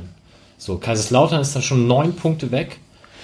Ähm, das ist eigentlich schon fast ein bisschen viel, weil wenn du davon ausgehst, dass sie ungefähr das wiederholen, was sie jetzt geholt haben, dann kommen sie am Ende auf Pi mal Daumen 38 Punkte. Und das heißt, wir müssten 28 in der Rückrunde holen, um die zu holen. Also eigentlich musst du ja jetzt schon realistisch sagen, aus unserer Sicht, die letzten fünf sind die, die es unter sich ausmachen. Ähm, das heißt aber, Bielefeld ist vier Punkte vor uns, 1860 fünf Punkte vor uns. Das sind Punkte, Abstände, wo ich sage, nö, die können wir schon noch holen. Also von daher momentan würde ich noch sagen, wir vermeiden die Relegation und holen uns den direkten Klassenerhalt. Aber pff, ich bin ja immer großer Fan der Relegation, also von daher, ich würde das auch, äh, ja, hängt so ein bisschen vom Gegner ab. Also gegen, gegen Chemnitz fände ich schon sehr grenzwertig, weil ich glaube, das wird auch außerhalb des Stadions dann kein Spaß. Magdeburg das gleiche. Rostock sowieso, Ja, ähm, also doch an die Autobahn. ich glaube, gegen Lotto, würde- gegen Lotto würde ich sie jetzt nehmen, wenn du sie mir versprichst. Vielleicht sind wir deswegen auch aus dem Pokal geflogen, weil das Finale, glaube ich, ähm, am Tag der Relegation wäre. Ich, ich warte ja immer drauf. zur Relegation. Ich warte ja mal drauf, dass das endlich mal jemand schafft, die Relegation und das Pokalfinale zu erreichen. Kann ja auch ein Erstligist sein, der in die Relegation muss. Ähm, einfach um den DFB mal so ein bisschen ans Bein zu pissen. Aber naja, bisher ist das noch nicht passiert. Schauen wir mal. Okay. Soweit zu den. Kiel hat ja auch noch keiner mit Relegation angesprochen. Da gibt's Ah, ja Kiel. Kiel würde ich nehmen. Spannend. Kiel würde ich sofort nehmen. Die Ja, können keine Relegation. das stimmt. Genau. Halle, Nee, Halle wird, also Halle wäre tatsächlich, glaube ich, ein Albtraum. Also aber ist Halle- wahrscheinlicher als Chemnitz nach aktuellem Stand jedenfalls. Ja, ein Punkt oder was ist das? No, Na, drei Punkte, okay. Drei. Ist Ja, so. also äh, momentan gehe ich davon aus, dass 60 sich jetzt in der Rückrunde irgendwann komplett zerlegen wird. Hoffe ich einfach. Fortuna Köln. Ja, aber das hoffen wir Das auch seit Ja, drei Jahren. Ja, deine. Spiegelneuronen möchte ich haben. Also Ganz ehrlich, ich würde die Relegation, glaube ich, nehmen, obwohl ich da gar keinen Bock drauf habe. Aber vor dem Fürth-Spiel war die Abstiegswahrscheinlichkeit bei mir noch auf 90 Prozent. Und die Relegation wäre immerhin schon 50-50. Ja, okay. Aber gut, wir werden es alle sehen. Also Spannend wenn du dir alleine anguckst, was wir an Punkten haben, dann musst du natürlich sagen, die Relegation nehme ich. Aber wenn du dir anguckst, wie viele Punkte die anderen haben, ist es halt schon noch durchaus möglich. Also frag mich nach dem Spiel am Samstag nochmal. Wenn wir das gewinnen, werde ich sagen, nee, nee, Relegation brauchen wir nicht. Wenn wir das verlieren, nehme ich die Relegation mit Handkuss. Also es ist halt äh, schwierig. Aber gut, wir werden das irgendwann feststellen. Womit wir den ersten Teil äh, hinter uns haben und jetzt überleiten zu einer Folge Wilko liest aus alten Übersteigern und er hat sich einen besonders schönen Artikel geholt, nämlich zu dem, ich würde fast sagen, legendären Spiel damals in Rostock, ähm, was weniger sportlich als aufgrund der Begleitumstände in Erinnerung blieb. Und wir hören uns das jetzt mal an. Lehnt euch zurück, dauert zwölf Minuten. Viel Spaß. Ich lese heute aus dem Übersteiger Numero 17 vom 21. Oktober 1995. Äh, Das Cover ziert ein gekreuzigter Lothar Matthäus. Und tja, weiß der Henker, was das soll? Ich weiß es nicht. Was ich weiß ist, das war die Ausgabe nach dem Rostock-Spiel 1995 wenn man den Ahnen glauben soll, eine der krassesten Auswärtsfahrten, die es so gab, wegen, ah, hört ihr ja selber gleich. Der Text ist ein bisschen länger, aber ich halte ihn für so elementar, dass das schon gerechtfertigt ist. Von Frieden, Hass und einem Dummkopf.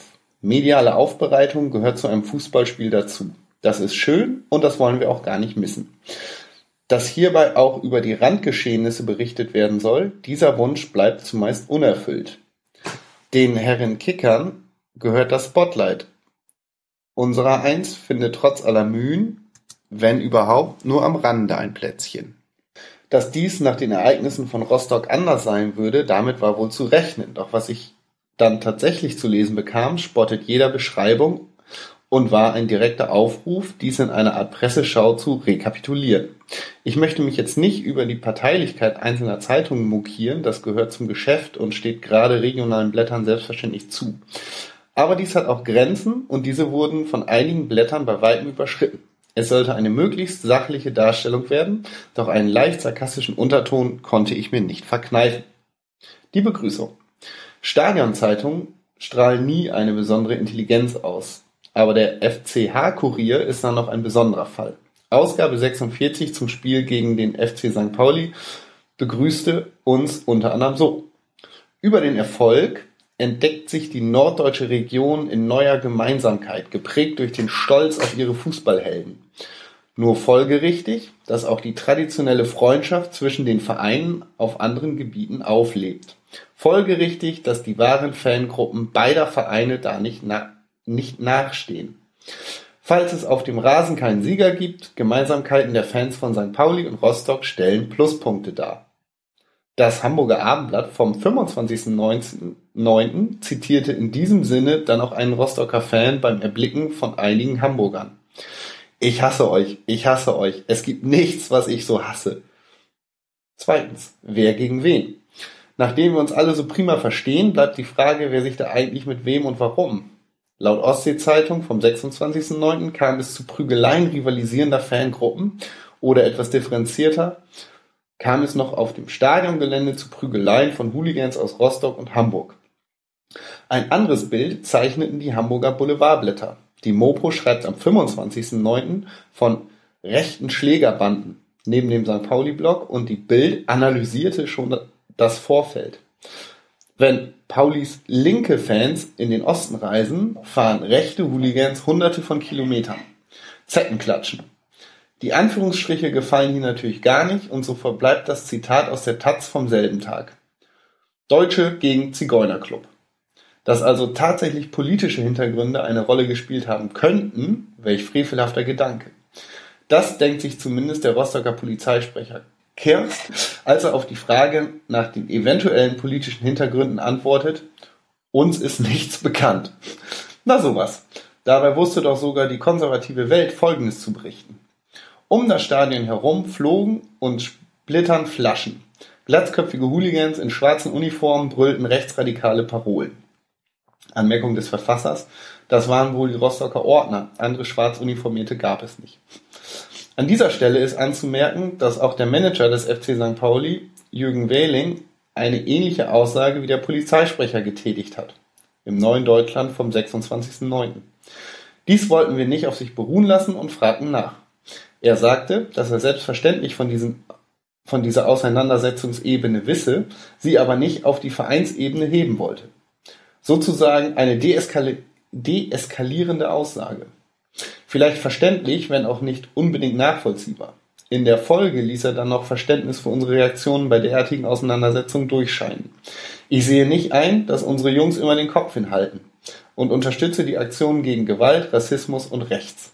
Letzteres glaube ich ihm zwar, aber das wirkte ein wenig nach Selbstschutz nach erkannten Patzer. Egal. Drittens. Die Polizei, ja, ja, ja, ja. Die Herrschaften in Grün hatten alles unter Kontrolle. In diesem Punkt waren sich fast alle Blätter einig. Unsere Meinung ist da natürlich irrelevant. Die Mopo schrieb, die Polizei, die am Ende des Kampftages 19 Festnahmen vermeldete, hatte die Situation allerdings schnell im Griff. Da will die Ostsee-Zeitung nicht nachstehen. Den Einsatzkräften war es dann doch gelungen, die Randalierer auseinander zu drängen. Anmerkung des Verfassers, das bezog sich wohl nicht auf die Wurfentfernung. Das hört sich alles halb so wild an, doch es gab auch noch realistischere Stimmen. Die Sportbild resümiert am 27.09. Bei dem Spiel gegen St. Pauli wurden auch Pannen der Polizei sichtbar. Während die als friedlich geltenden Hamburger wie Radau-Brüder abgeschirmt wurden, wurde den als nicht gerade friedlich bekannten Rostockern praktisch freie Hand gelassen. Und die Taz fragte, doch was nützt ein verstärktes Polizeiaufgebot, wenn die 300 Rostocker Hooligans direkt neben dem Gästeblock platziert sind und während des Spiels ungestört Bierbecher, Steine oder gar ganze Sitzbänke in den St. Pauli-Block werfen können. Eindeutig zu viel Schutz gab es aus Sicht der NNN. Keine Ahnung, was das für eine Abkürzung ist, steht da in Klammern. Ich weiß es auch nicht. Am Bahnhof. Für Kritik aus den eigenen Reihen sorgte das übergroße Polizeiaufgebot am Bahnhof. Obwohl es keine Anzeichen für Konfrontationen gab, wurden trotzdem immer mehr Beamte dorthin geschickt. Aber es war ja auch alles in Butter, denn dieselbe Zeitung schrieb, dass die Ordnungsmacht die Situation in der Hand hatte, beweist auch, dass der Verkehr 30 Minuten nach Spielende wieder flüssig lief. Kompliment. Zitat Ende. Kompliment auch von mir für die prima Verkehrspolitik, aber um die Sache aufzuklären, kommt auch noch ein Hamburger Polizist in der Bild zu Wort.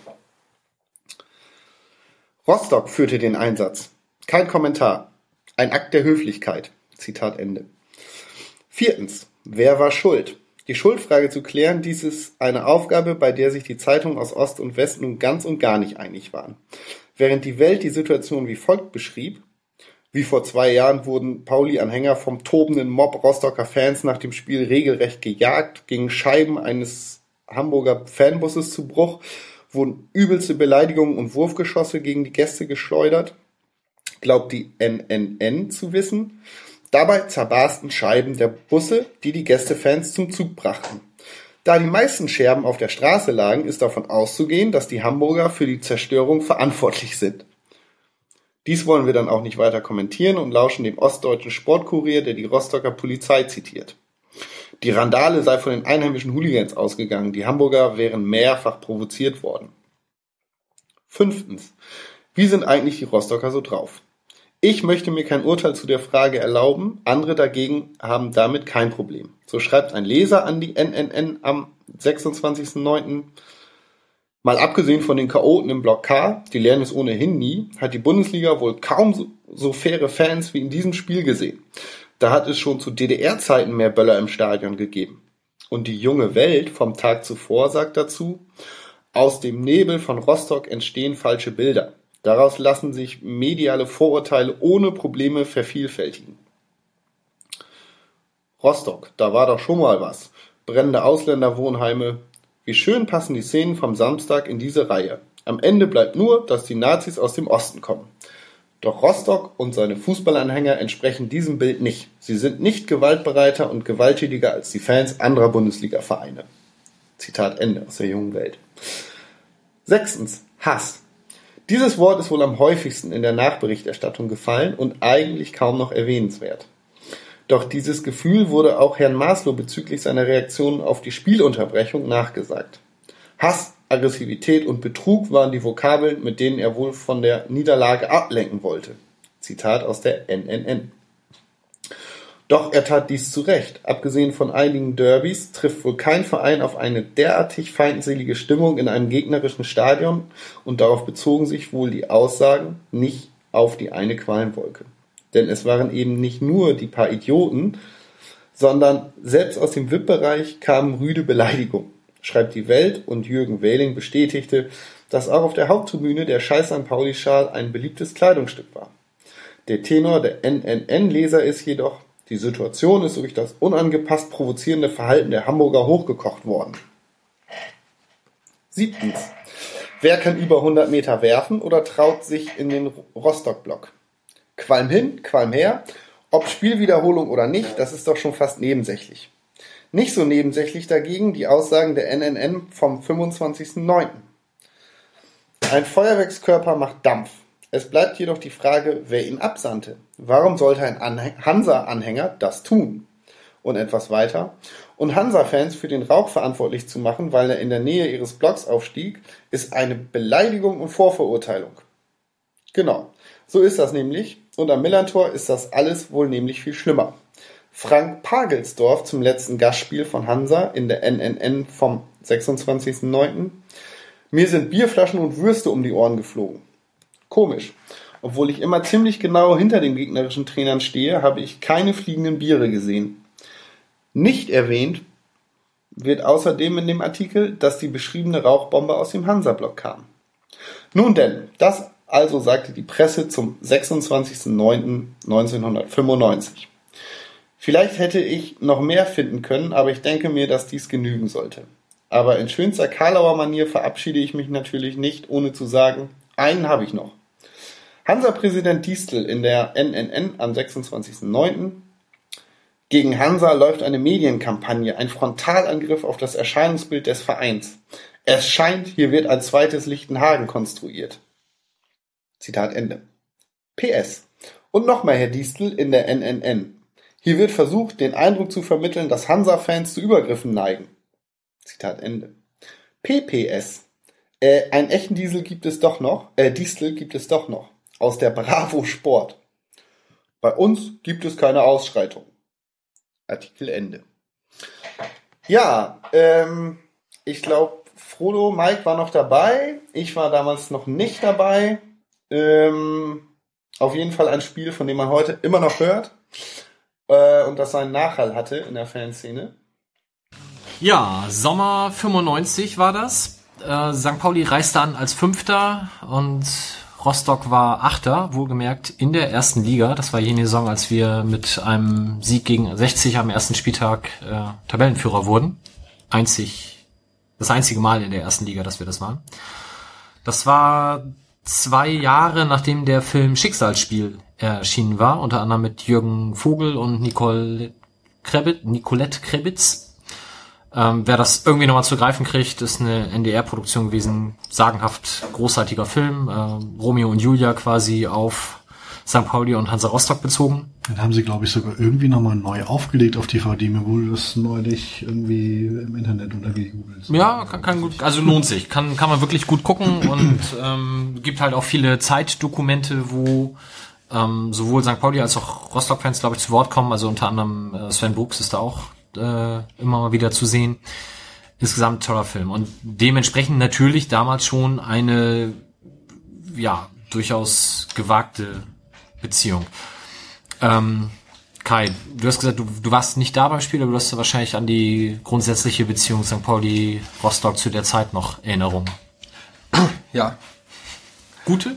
Nein, also es war, äh, ich habe die Bilder noch vor, im, im, im Auge, wie da wirklich Tom vor dir stand, äh, total auch im Nebel und das Spiel war ja auch, glaube ich, minutenlang unterbrochen und äh, na, es ist nun schon relativ lange her, aber die ganzen Diskussionen, die danach entstanden sind, äh, Spielwiederholung und so weiter und so fort und auch ähm, ich kenne Freunde, die damals da waren und die haben auch wirklich berichtet, sowas haben die noch nicht erlebt. Also so massiv, wie die da wirklich äh, von den Rostock-Fans angegangen worden sind, beschmissen worden sind mit Steinen und so weiter und so fort. Also die hatten wirklich alle auch Angst. Ne? Also ich, ich, ich war da und ich habe tatsächlich zweimal in meinem Leben Angst gehabt beim Fußball, wenn man das so sagen kann. Also das war einmal mit den St. Pauli Amateuren in Neumünster, als äh, der örtliche Faschohaufen ähm, uns empfing. Wir kamen dann mit zwei Bussen an und äh, es kamen Leute aus dem Vereinsheim raus, die sofort anfingen, mit Steinen auf Kniehöhe auf Frauen und Kinder zu schmeißen. Also das war ein sehr krasses Erlebnis.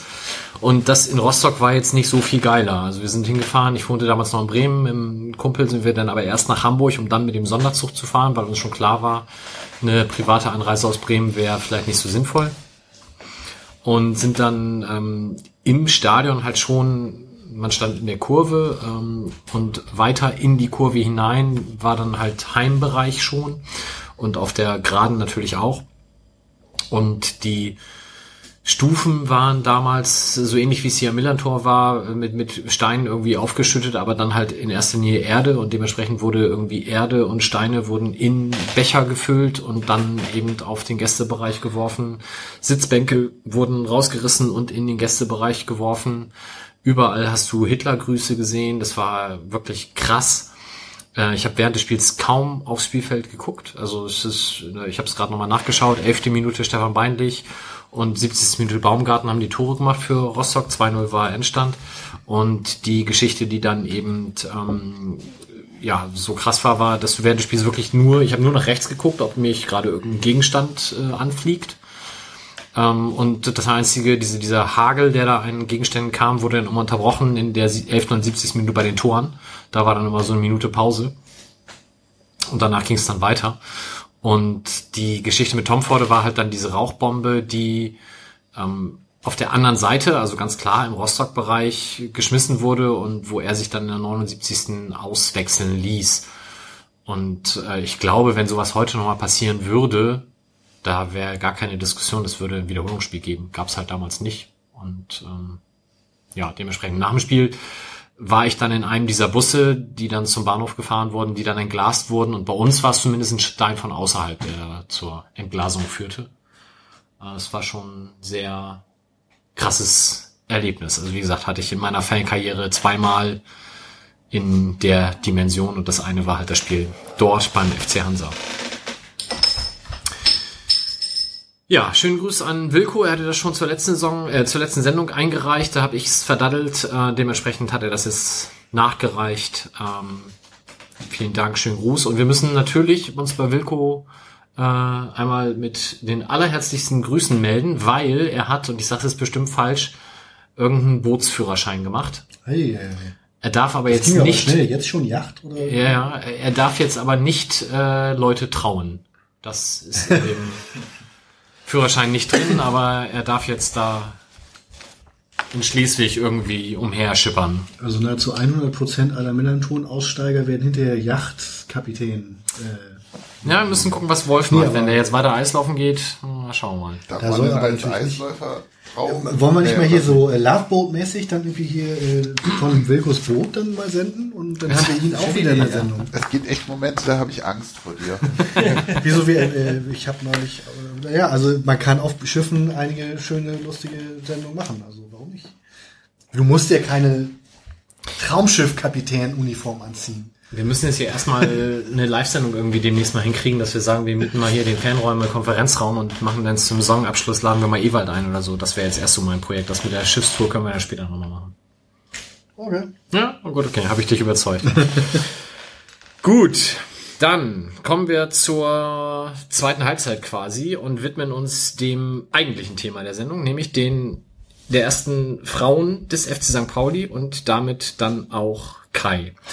Erzähl doch erstmal ähm, vielleicht, was war deine aktive Fußballerkarriere und wie bist du dann vor 13 Jahren dazu gekommen, Trainer der Frau, des Frauenteams beim FC St. Pauli zu werden?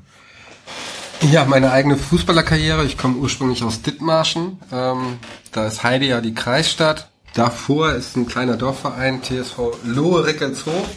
Ähm, für den habe ich 25 Jahre oder 26 Jahre gespielt. Als Torwart ähm, wohlgemerkt und ähm, ja, habe nie den Verein gewechselt, wollte ihn auch nicht wechseln, weil äh, Vereine hat man immer nur einen.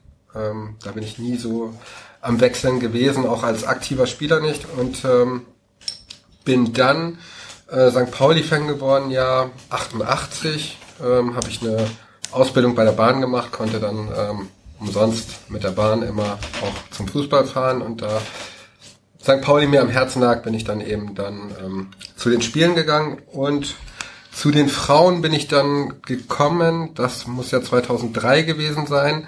Ähm, das war ja gerade diese Geschichte, das Retterjahr lag äh, hinter uns und ähm, da war ich auch noch mal mehr mit St. Pauli äh, verschweißt als äh, davor schon, wohnte auch inzwischen in Hamburg und ähm, war dann auch mal in dem alten St. Pauli Forum auf der Internetseite noch äh, unterwegs und da habe ich dann zufälligerweise eine Anzeige gelesen, äh, Frauenfußball suchen Fußballtrainer. Ähm, ich erinnere mich noch, an am Dammtor war dann ähm, afrikanisches Fest, ich glaube, das gibt's immer noch da an der Uni ähm, und da war ich dann mit meinem besten Freund damals, mit dem ich zusammen studiert habe ähm, und war mir überlegen, na, soll ich mich da mal melden oder nicht? Ich hatte gerade aufgehört mit Fußballspielen und dachte dann, okay, ich rufe da mal an. Habe ich da auf dem, bei Katrin Pingel, war das eine Spielerin damals, auf dem Anrufbeantworter gesprochen. Und ähm, danach bin ich dann zum Probetraining sozusagen eingeladen worden und äh, auch zum Probespiel. Und ja, da hat, haben sie mich dann letztendlich genommen, weil wir auch, es war jetzt nicht, ich glaube, das Training war auch okay. Und aber sie haben auch das erste Spiel seit äh, ewiger Zeit dann auch mit mir gewonnen. Also Waren dann auch andere Trainer, äh, die dann auch noch ein Probespiel hatten und das ging dann schlechter aus? Oder, äh, Nee. Also Also ich frage wirklich, mich interessiert echt, wie, wie so ein Trainer dann ausge... So ein Casting, also es ist so schwer, auch ähm, ich glaube generell ja Ehrenamt heutzutage und auch ähm, im Frauenbereich ist es jetzt äh, noch schwer und auch bei uns in der Abteilung äh, da jemanden zu finden, ähm, zumindest für die Jugendteams und äh, oder für die für die ähm, zweiten Frauen, wie es jetzt bei den ersten Frauen, da kommen wir ja später nochmal zu weitergeht, das sieht man dann. Aber ähm, letztendlich ähm, war ich der Einzige, der sich da auch beworben hatte, denke ich mal. Und äh, ja, wie gesagt, ich hatte dann einen guten Einstand und auf der Teamsitzung wurde dann wirklich tatsächlich ganz klassisch auch abgestimmt ähm, unter den Spielerinnen, ob ich, ähm, ob ich ja, ob ich dem entspreche, deren Anforderungen, äh, so, da geht's ja natürlich auch viel dieses Selbstverständnis, was bei uns ja auch äh, sehr äh, verankert ist und früher noch mehr war, muss ich sagen. Auch und da hatte, war es auch noch umfangreicher, das haben wir jetzt ein bisschen abgespeckt. Ähm, da war dann die Abstimmung einstimmig, wie ich gehört habe, im Nachhinein für mich. Ähm, und so kam das dann dazu. Das heißt, es war aber dann deine erste Trainerstation, weil bis dahin hast du gespielt und bist dann quasi auch dann wahrscheinlich ja ohne vorher irgendwie einen Kursus zu machen oder sowas da ins kalte Wasser gesprungen. Genau. Da war ja Frauenfußball beim FC St. Pauli noch komplett anders aufgestellt als heute. War das damals überhaupt schon Breitensport oder noch weniger zu der Zeit? Nein, das war auf jeden Fall Breitensport. Also es war, ähm, St. Pauli war ja damals insgesamt noch ganz anders, ne? mit den Grandplätzen, hier mit dem alten Clubheim und es war einfach eine, eine, allgemein andere Zeit. Der ganze Verein hat sich ja komplett gewandelt, muss man auch äh, ehrlicherweise eingestehen. Und ähm, die Frauenfußballabteilung ist in anderen Schritten den Weg eben mitgegangen. Ne? Und ähm, das war schon ganz klar Breitensport orientiert. Also ich Aber immerhin, also es war schon äh, so, dass man auch mal ein Spiel gewinnen wollte, oder? Ja, also das habe ich gleich bei meinem ersten Spiel auch den Mädels gesagt. Heute geht es darum, ähm, ein Spiel nicht mehr möglichst knapp zu verlieren, sondern ab heute wollen wir Spiele gewinnen. Okay. Und ähm, ja, das hat dann gleich geklappt. Und auch danach ähm, haben wir uns wirklich auch in den ersten Jahren, wo es noch wirklich sehr breitensportlich war, ähm, haben wir auch viele Spiele gewonnen mhm. und wären auch fast schon aufgestiegen, sind dann aufgestiegen, als wir uns entschieden haben, weiß gar nicht, 2006 war es oder 2007, ähm, doch die Abteilung auch leistungsorientierter ähm, aufzubauen und eine erste Frauen auch ähm, an den Start zu schicken, ähm, die auch leistungsorientierter Fußball spielt. Und das war auch damals großer Umbruch für die Abteilung. Ich weiß noch. Ähm, es gab Stress, ne? Ich habe das irgendwie dunkel in Erinnerung. Nee, ja, also Stress gab später. Also, so. also das, das gab innerhalb des Teams so ein bisschen Stress, weil äh, viele dachten, oh Gott, dann bricht alles auseinander. Und da sind ja auch immer beste Freunde, die dann zusammenspielen. Die eine sollte nur erste spielen, die andere zweite. Und das war schon ähm, ein Rieseneinschnitt weil es immer schon sehr familiär war. Und ich weiß noch tatsächlich, äh, dass wir das oben mehr oder weniger über dem Jolly äh, gesessen haben. Damals hatte Anita Schröter da ähm, den ähm, das Hostel gemacht. Mhm. und äh, das, da hatten wir das eben besprochen, dass es zukünftig erste und zweite Frauen geben wird. Und unten haben sie tatsächlich im Jollies geweint, die Spielerin, weil sie sich äh, trennen mussten zwischen Team 1 und Team 2 und das war für manche schon ein herber Einschritt Schnitt, aber es hat ähm, im Nachhinein war es genau die richtige Entscheidung und hat ähm, der Abteilung auch gut getan. Ne? Weg von diesem Image, wirklich nur ähm, rein breitensportlich aufgestellt zu sein, was ja auch vernünftig ist, aber jahrelang wurde man deswegen auch belächelt. Ne? Das heißt, als du angefangen hast, gab es wahrscheinlich auch keinerlei Jugendmannschaften? Oder eine gab es. Eine, eine B-Mädchen gab es und ähm, Genau, und dann hat sich das alles so Schritt für Schritt entwickelt. Mittlerweile gibt's ja E, D, C, B und U21, mhm. zweites Frauenteam noch und äh, Ü30. Also das war auch von der Abteilungsleitung, muss man auch sagen, die haben das auch alle Jahre, die verschiedenen Abteilungsleitungen sehr mit Bedacht mit aufgebaut oder aufgebaut auch, dass wir gesagt haben, ja, jedes Jahr kommt ein Team dazu, ein Mädchenteam. Ähm, man hätte ja auch gleich, und das, da gab es ja damals den Konflikt mit ähm, jemanden, der hier Trainer war, der einfach alles sofort verändern wollte. Mhm. Ne, das war ja auch immer, dass der Erfolg muss schnell sein. Muss, äh, das war damals bei der Frauen-WM, ne, wo, wo der Frauenfußball in Deutschland noch ein bisschen gehypter wurde durch die ganzen Medien und so weiter und so fort, äh, wo auch das Präsidium das alte Präsidium ja mich ja auch dann loswerden wollte zu seinen Gunsten und da gab es dann ja eine Unterschriftenaktion äh, für den Weg, dass es so weiterläuft und ähm, auf der Abteilungsversammlung hatte er dann derjenige ähm, den Antrag gestellt, er wollte die ganze Abteilung übernehmen und alles läuft so, wie er das möchte. Und äh, mit dem Antrag ist er eben nicht durchgekommen. Dann hat er die Flinte ins Korn geschmissen und hat gesagt, okay, dann gehe ich. So. Und ähm, ja, das gleiche hat er dann auch später nochmal beim anderen Verein gemacht. Und ja, das ist der Unterschied zu mir. Ich habe ähm, als Sonderschullehrer, der ich inzwischen dann auch geworden bin, ähm, immer dieses Kleinschrittige im Auge gehabt und habe immer versucht, auch wirklich äh, nachhaltig und kleinschrittig das Ganze mit aufzubauen. Mit Erfolg, wie man inzwischen dann ja durchaus behaupten kann. Wie lange hast du das alleine gemacht als Trainer? Ähm, ja, die ersten Jahre habe ich das alleine gemacht. Hauptverantwortlich habe ich das bis zu dieser Saison eigentlich komplett alleine gemacht, auch bei den Spielen immer. Ich hatte zwar auch ähm, immer auch, äh, oder einmal die Woche war meistens dann irgendwie ab 2009 ähm, auch jemand beim Training dabei. Mhm. Aber ähm, die waren dann einfach auch nicht so am Spieltag mit involviert. Und auch da ist das Team immer gewachsen, dann mit Wiebke als Betreuerin, die jetzt tatsächlich auch, äh, glaube ich, vier Jahre schon dabei ist. Jörn, der als Torwarttrainer jetzt zwei Jahre dabei ist. Fabian, der Fitnesstrainer, der ist immer mittwochs da. Ähm, der ist schon seit sieben Jahren auch mit dabei und äh, jetzt Charlie äh, seit einem Jahr als mit mir zusammen im Trainerteam. verantwortlich. Also seid ihr inzwischen zu fünft quasi, wenn man jetzt die Köpfe zieht Genau. mit unterschiedlicher zeitlicher Beteiligung. Dann. Genau. Okay. Ähm, ku- kurz mal vielleicht für, auch vielleicht für Hörer, die sich das auch noch nicht ganz so genau vor- vorstellen können, einfach, ähm, das ist ja schon ein ziemlich hohes Niveau, auf dem ihr spielt. Äh, und ich nehme an, dass da sehr viel Zeit und Energie reingeht.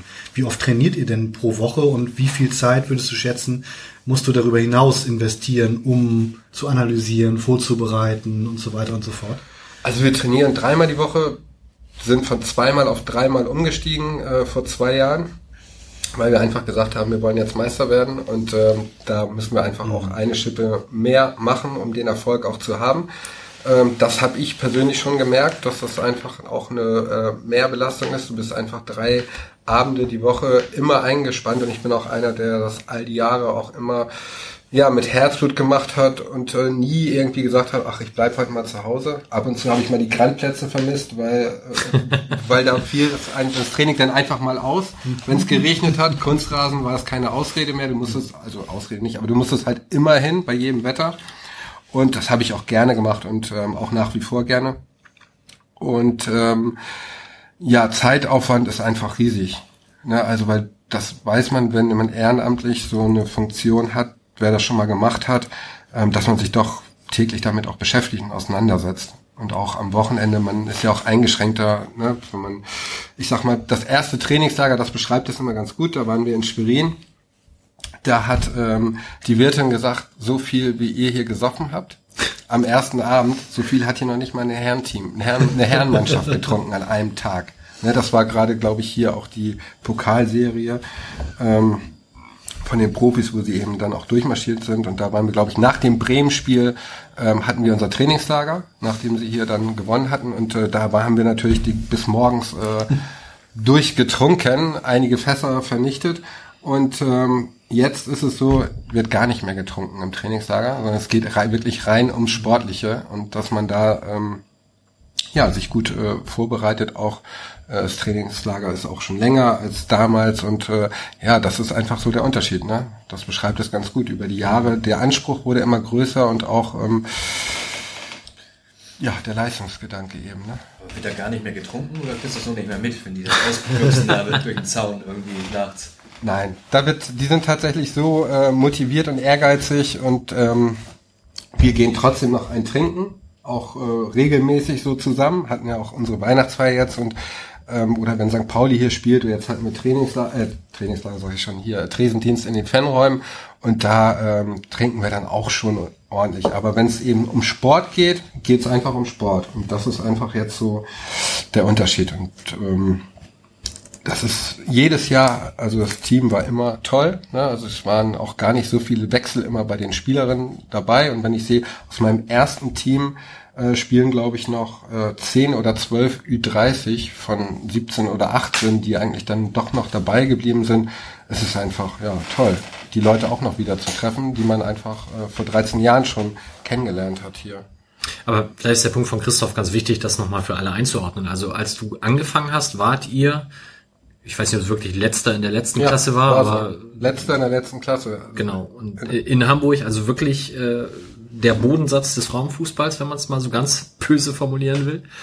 Und inzwischen spielt ihr in der Regionalliga, das ist die dritte Liga. Darüber ist dann schon die momentan noch zweigleisige zweite Liga, wo ähm, bis letztes Jahr der äh, der SV Henschel Ulzburg gespielt hat, der jetzt auch noch da spielt, momentan so ein bisschen gegen den Abstieg kämpft hier im Hamburger Raum. Und darüber ist dann die eingleisige erste Liga. Die Regionalliga ist, glaube ich, fünfgleisig. Äh, wird die jetzt auch, weil die zweite Liga soll eingleisig werden zur Ja. nächsten Saison. Ne? Und die Regionalliga passiert da auch was mit oder bleibt die in den fünf Klassen? Die bleibt so, ähm, soweit wie ich das jetzt äh, verfolgt habe. Es gibt aber nächstes Jahr natürlich mehr Absteiger, die sich auf die Regionalligen verteilen, ne? weil eine zweite Liga wird ja gestrichen. Das heißt, zwölf müssen automatisch oder 14 müssen, glaube ich, absteigen, weil es natürlich auch Aufsteiger geben wird. Das heißt, dass die zwei Abstiegsplätze, die momentan in eurer Tabelle angezeigt werden, gar nicht die zwei Absteiger sind, sondern es sind dann ein paar Übernächstes mehr oder Jahr. übernächstes Jahr. Also nächstes Jahr, also für diese Saison ist, bleibt es noch bei den zwei, aber dann wird die äh, eingleisige zweite Liga quasi vorbereitet. Aber so viele werden nicht absteigen. Bramfeld wird dies Jahr absteigen. Und ähm, in die Regionalliga Nord kann dann höchstens äh, Ja, der jetzt, ja, und der jetzige Aufsteiger kommen. Alle anderen werden auf andere Regionalligen verteilt. Ah, okay. Von daher ist die Regionalliga Nord, da ist man eigentlich relativ sicher, wenn man jetzt nicht gerade Dritt- oder Viertletzter wird. Übernächstes Jahr. Okay. Nächstes Jahr. Nächste Saison. Gut, schauen wir vielleicht nochmal ganz kurz auf den Sommer zurück. Es gab diese, also ihr seid letztes Jahr Meister geworden in der Oberliga Hamburg. Das war ähm, relativ souverän. Ihr habt dann so die letzten Spiele war dann unter anderem noch gegen Wellingsbüttel, wo es so ein bisschen nochmal knapp hätte werden können, wenn ihr verloren hättet, aber auch da habt ihr gewonnen und dementsprechend war das wirklich eine sehr souveräne Meisterschaft. Und dann gab es diese merkwürdige Aufstiegsrunde, wo ihr gegen den Vertreter aus Schleswig-Holstein und Bremen eine Dreierrunde spielen musstet, von der nur der erste dann aufstieg in die Regionalliga. Und der Modus ist halt so hergab. Das erste Spiel war gegen Meldorf, den Vertreter Schleswig-Holsteins. Habt ihr an der Feldstraße 1-1 gespielt. Habt dann das zweite Spiel in Bremen gemacht bei TuS Schwachhausen, 4-0 gewonnen. Und dadurch war klar, am letzten Spieltag, Meldorf äh, spielt zu Hause gegen Schwachhausen. Wenn die höher gewinnen als 4 zu 0, sind sie aufgestiegen. Beim 4-0 werdet ihr aufgestiegen, weil ihr das Elfmeterschießen gegen Meldorf, was prophylaktisch gemacht wurde, ähm, gewonnen hattet. Und da sind dann ja vor Ort, ich weiß es nicht mehr genau, 200 Leute gewesen, 100 für Mel oder 50 für Meldorf, 20 für Schwachhausen und 100 für St. Pauli. Unter anderem wir beide und nahezu die gesamte Mannschaft natürlich. Magst du noch mal diesen Moment beschreiben, als Meldorf kurz nach der Halbzeit das 3-0 machte? Klar war, die brauchen jetzt nur noch zwei und man das irgendwie Schwachhausen nicht mehr so richtig zutraute, das jetzt noch 40 Minuten auszuhalten. Ja, das war, ähm, ich glaube, Wahnsinn. Wenn du da, also da ist man ja auch, äh, das macht, glaube ich, keinen Unterschied, ob man jetzt Amateurtrainer ist oder Profitrainer oder Fan oder sonst irgendwas. Äh, man zittert mit und kann das Ganze gar nicht so beeinflussen, ne? weil es ist einfach äh, Schwachhausen gegen Meldorf. Meldorf darf keine zwei Tore mehr schießen und führen da in der 50. Minute 3-0. Und man, für einen Moment dachten wir alle, ich glaube, für 20 Minuten, das war's dann. Ne? Das war's nicht. Und dann ab der 70. Minute habe ich dann angefangen, auch wirklich alle zwei Minuten auf die Uhr zu gucken. Und ähm, ab der 78. hat man dann tatsächlich doch wieder dran geglaubt, weil Schwachhausen hat auch unheimlich gebissen in dem Spiel und die wollten es auch für uns. Und das muss ich auch sehr sportlich sagen. Der Trainer hat mir auch dann eine SMS geschrieben ähm, oder eine E-Mail vor dem Spiel, dass sie auch für uns spielen werden, ähm, dass sie alles raushauen werden. Und das sah auch in der ersten Halbzeit so aus, aber dann ging es eben schnell, zweite Halbzeit. Und dann tatsächlich nicht einzubrechen, ist eigentlich eine Wunderleistung von Schwachhausen, weil es für die wirklich um nichts mehr ging. Ne? Und ähm, ja, da habe ich mich auch, oder haben wir uns auch alle sehr für bedankt und auch gefreut. Also das war Wahnsinn. Ja. Ne? Und trotzdem noch mal einmal zurück. Die Meisterschaft war, sah souverän aus, war es aber nicht, weil alle knappen, alle Spiele gegen die Oberen waren recht knapp. Ne? Und ähm, auch das gegen Waldörfer hat Linda das Tor in der 90. Minute gemacht. Gegen in Wellingsbill haben wir nur 2-1 gewonnen. Gegen Tornisch haben wir zweimal unentschieden gespielt. Wir haben die da unten alle sehr stark dominiert, ab Platz drei, aber ähm, die ersten vier, das waren immer enge Spiele und das ist wirklich auch was, was so nervenaufreibend war. Du durftest eigentlich kein Spiel verlieren, um ähm, Meister, um nicht Meister zu werden. Und ähm, der Erwartungsdruck wurde ja auch immer größer, weil auch immer mehr Zuschauer dann plötzlich da waren. Und äh, ja, es war einfach ähm, eine harte Zeit auch. Aber dann mit Happy End in Meldorf. Ja. Ja. Ja, und dann seid ihr auf einmal Aufsteiger in die Regionalliga. Wie war denn deine Erwartungshaltung an die Liga vor der Saison? Ähm, ich hatte mir letztes Jahr schon ein, zwei Spiele angeguckt oder drei, vier und ähm, bin realistisch wie ich bin in die Saison gegangen und habe gedacht auch, naja, das wird ein Abstiegskampf werden und ähm, schauen wir mal, was geht. Erstmal war ja zu klären, ob wir überhaupt hier am, in der Feldstraße weiterspielen durften. Das durften wir dann und als das klar war auch, ähm, war das Gefühl schon sicherer, weil wir eben auch sehr heimstark sind. Ich glaube, wir haben in den letzten fünf Jahren drei Heimspiele verloren und ähm, das äh, war dann schon Faustpfand hier unser unsere Feldarena und ähm, ich hätte gedacht, ja, Achter ist drin. Also es ist eine Zwölfer Liga und wahrscheinlich steigen die letzten zwei Ja. eben ab. Ja, und ähm, ohne jetzt zu spoilern, also es sind 13 Spiele gespielt, ihr habt achtmal gewonnen, zweimal unentschieden, drei Niederlagen, seid Dritter, habt 29 Punkte. Darfst du nicht Ähm, verrechnen, 26?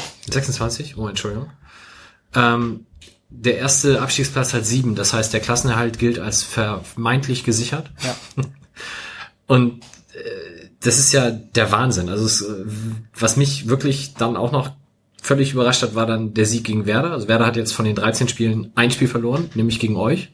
Hat euch im ersten Spiel, glaube ich, mit 6-1. 6-1 weggehauen zu Hause.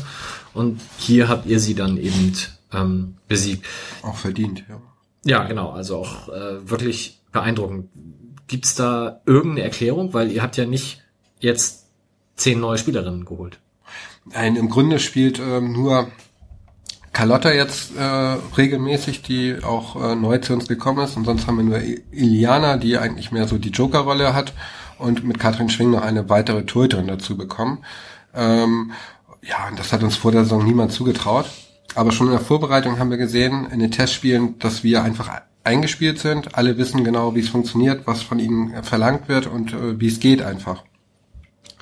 Wir waren vor der Saison äh, am überlegen, wir spielen ja immer äh, Angriffspressing, immer rauf und frühe Balleroberung, waren tatsächlich vor der Saison am überlegen, ziehen wir das jetzt durch, drücken wir das durch? Oder studieren wir auch mal Mittelfeldpressing ein, haben dann angefangen auch Mittelfeldpressing einzustudieren, ähm, haben dann aber gemerkt, okay, wir haben die Testspiele trotzdem gewonnen, aber das liegt uns vielleicht nicht so. Ne? Und ähm, haben dann entschieden, oder ich habe dann entschieden, zu sagen, so, die ersten Spiele gehen wir einfach auch nochmal äh, im alten System an und gucken, was bei rumkommt. Umstellen können wir dann immer noch. Und ähm, das äh, funktionierte dann. Ähm, in Delmhorst haben wir 1-1 gespielt. Die sind jetzt ja Zweiter. Das war gleich unser Saisonauftakt. Wenn man das jetzt sieht, ähm, da hätten wir auch 5-0 verlieren können, durchaus. Andere Teams verlieren da 5-0 da konnten wir das Ergebnis natürlich noch nicht so einordnen, das 1-1 gegen Delmhorst. Und dann lagen wir hier gegen Duvo nach 80 Minuten noch 3-1 hinten im ersten Heimspiel. Und ich glaube, das war so der Knackpunkt, die Wende in der Saison, dass wir dann noch drei Tore gemacht haben, 4-3 gewonnen haben in den letzten zehn Minuten. Und ähm, da waren wir dann auch endgültig ja, angekommen und wir wussten einfach, hey, uns, äh, das wird schwer, uns zumindest auch zu Hause zu schlagen. Und ähm, ja, die Saison hätte trotzdem, glaube ich, ganz anders laufen können, weil das nächste Spiel, da lagen wir auch bis äh, eine Viertelstunde vor Schluss 1-0 hinten haben, oder 2-1 hinten und haben dann noch 3-2 gewonnen. Also am Anfang haben wir wirklich alle Spiele gedreht und äh, zu unseren Gunsten auch. Und ähm, ja, wir hätten sie aber auch alle verlieren können, das muss man auch ganz ehrlich sagen. Und ähm, Knackpunkt, wenn du sagst, das Spiel gegen Duvo ähm, und die führen 3-1 kurz vor Schluss, inzwischen sind sie ja letzter mit null Punkten. Das heißt, es war wohl nicht nur für euch, sondern Ja. auch für Duvo der Knackpunkt, äh, dann halt in die andere Richtung. Genau, auf jeden Fall. Und äh, die hatten eben die Negativerlebnisse dann noch fortschreitend, dass sie eben häufiger geführt haben und dann noch verloren haben. Und bei uns war es eben dann genau andersrum. Und ja, Euer erstes Heimspiel ähm, habt ihr gar nicht zu Ende spielen können. stimmt. Warum? Gewitter. Hast du sowas vorher schon mal erlebt? Ähm, ich glaube nicht. Also zumindest äh, nicht während eines Spiels, dass dann eine Unterbrechung stattgefunden hat und dann nicht wieder ähm, angepfiffen wurde. Einmal hat sie ja nochmal angepfiffen und dann hat sie nochmal abgebrochen, dann auch Schluss. Und sie sagte mir aber auch, sie hat Angst vor Gewitter. Ah, okay. Also und äh, das Gewitter war eigentlich auch schon weg. Und ähm, naja, war ganz gut. Stand 1-1. Es lief gerade in die andere Richtung etwas. Ähm, und das Nachspiel haben wir dann 5-3 gewonnen. Und ja, Flutlichtspiel, das war auch toll. Das war zu meiner Schande das Einzige, was ich gesehen habe, das Nachholspiel. Ja. Nachholspiel heißt dann das komplette Spiel nochmal gespielt? Ja. oder? Ja. Ah, okay.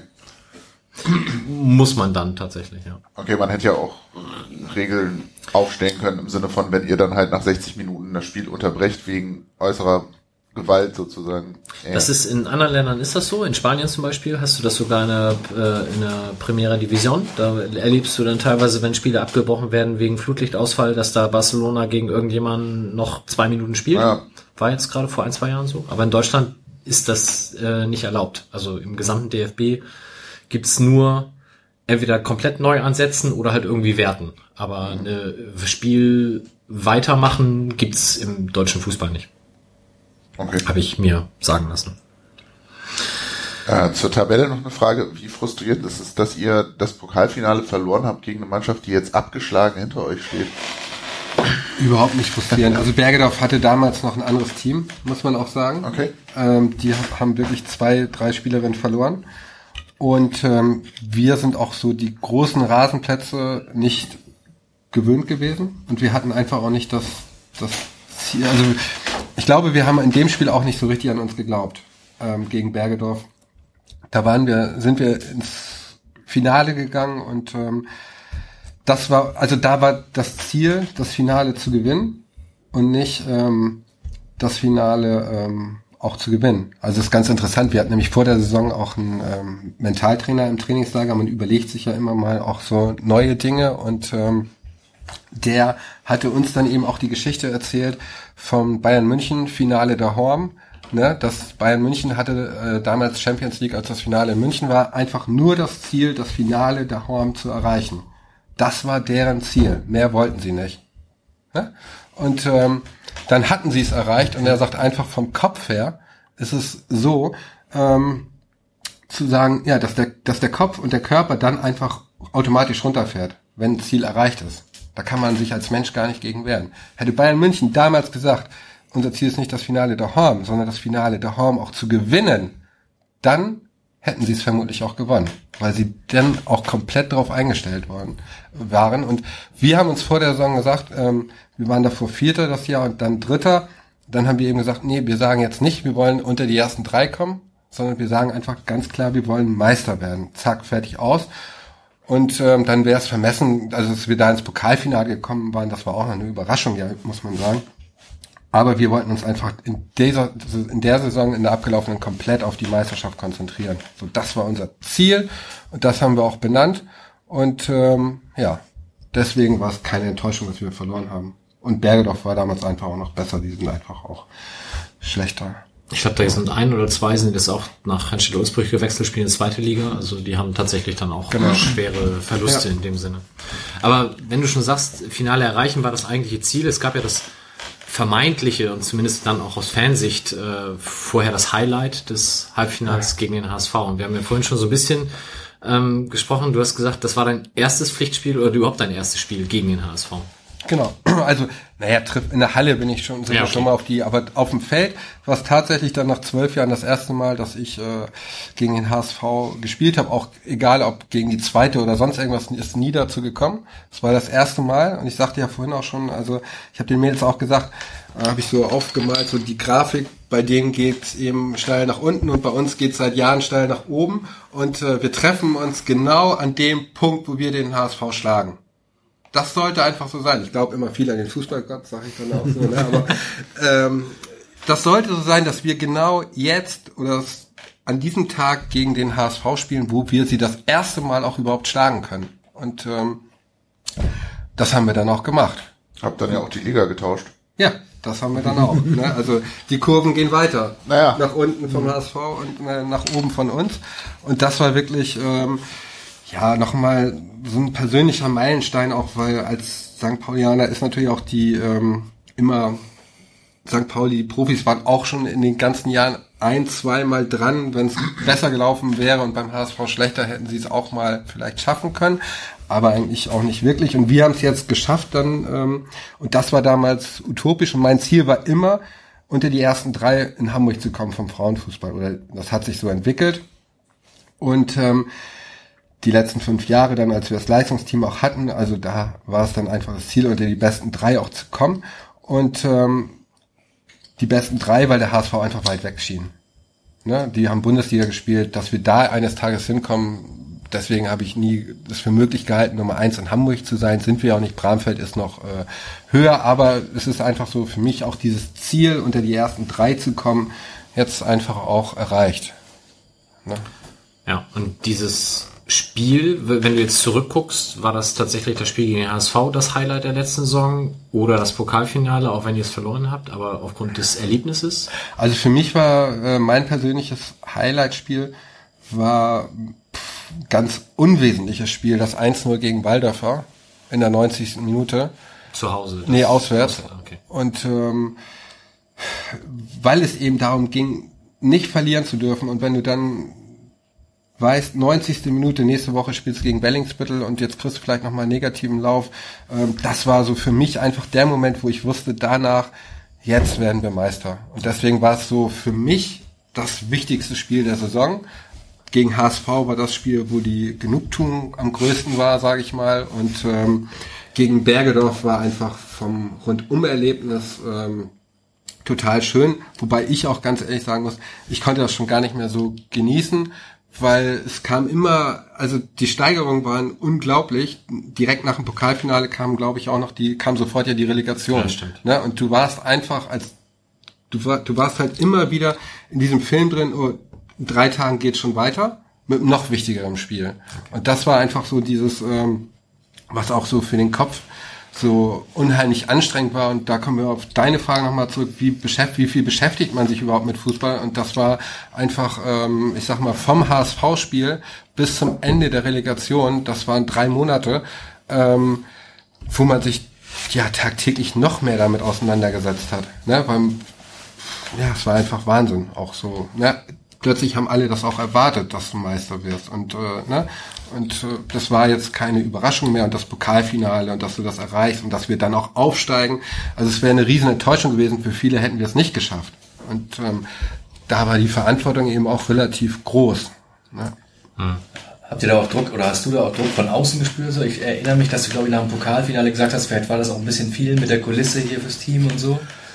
Oder kam das nicht von dir, aber irgendwie habe ich sowas im Ohr, das ist schon. Das habe ich dann, also wo, wo, was ich vorhin sagte über Ebert, also ich glaube nicht, dass das eine Rolle spielt, das beflügelt er, aber um auch die Leute so ein bisschen äh, runterzuholen, ne? weil da waren auch viele Leute, die, die zum ersten Mal beim Frauenfußball waren, da waren ja 1200 oder 1122, angeblich so 900, äh, die St. Pauli angefeuert haben und unterstützt haben und so viele sind ja bei unseren Heimspielen nicht.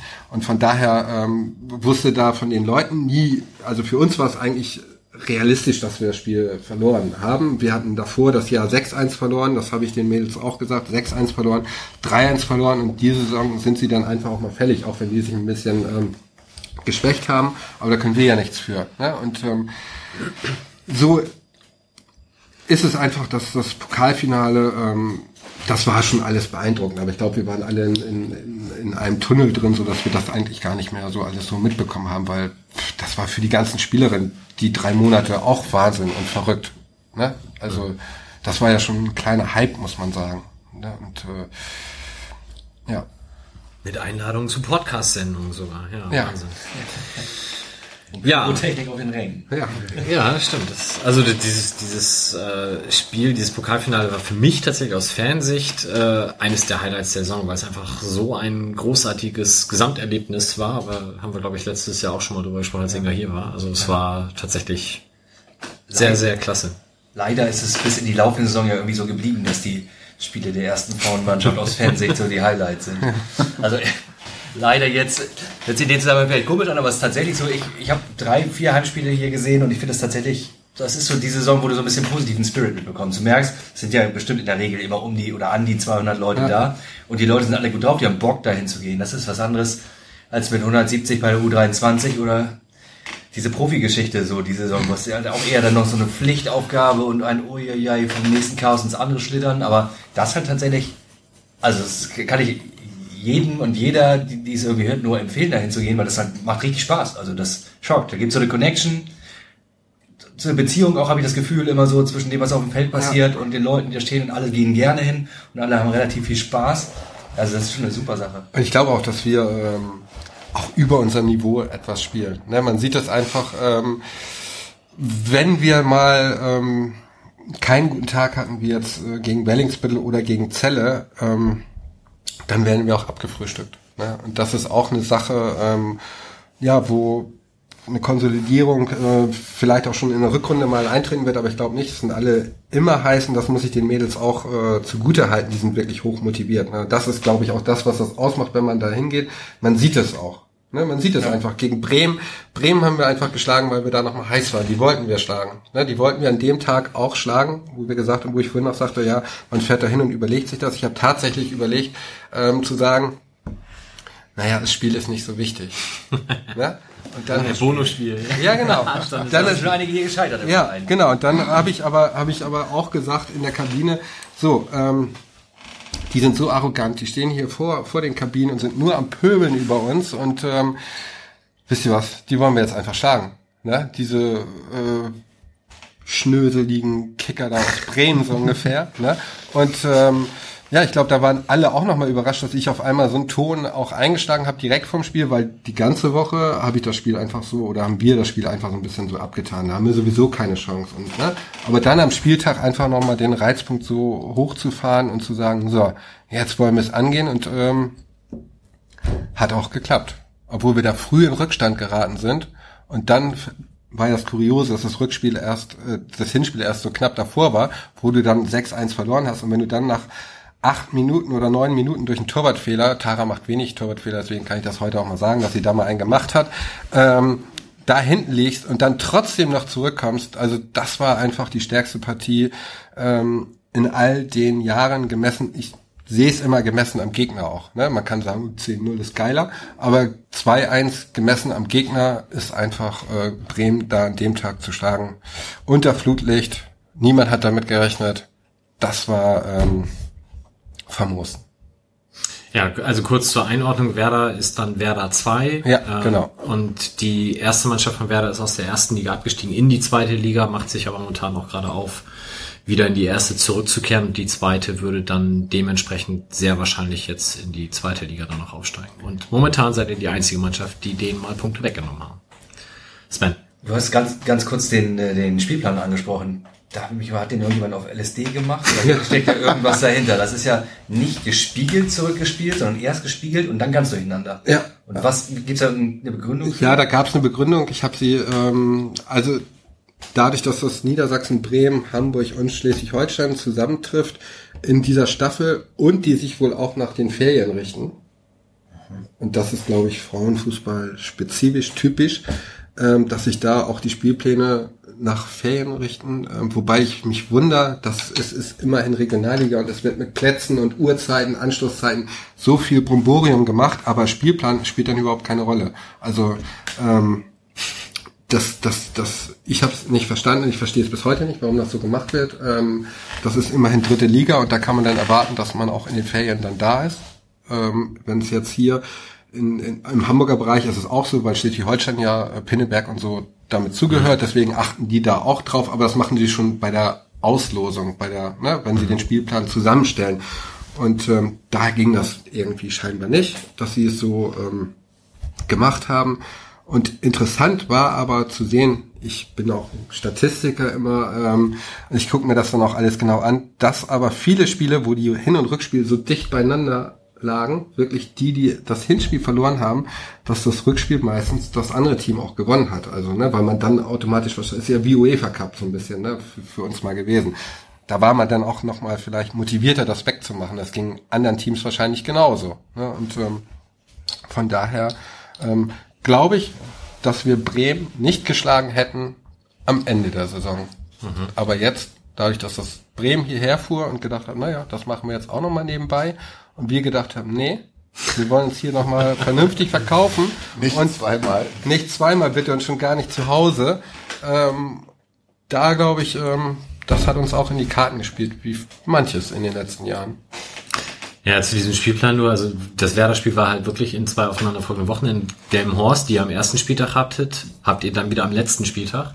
Aber dazwischen ist es halt kreuz und quer. Also deswegen, wie du schon sagst, nicht doppelt gespiegelt, sondern einfach irgendwie Das ist Wahnsinn. doch auch mit den Spieltagen irgendwie, dann, dann habt ihr irgendwie Spieltag 12 und Delmenhorst gleichzeitig Spieltag 21 oder so, ne? Also es ist irgendwie Ja, ganz völlig wirr.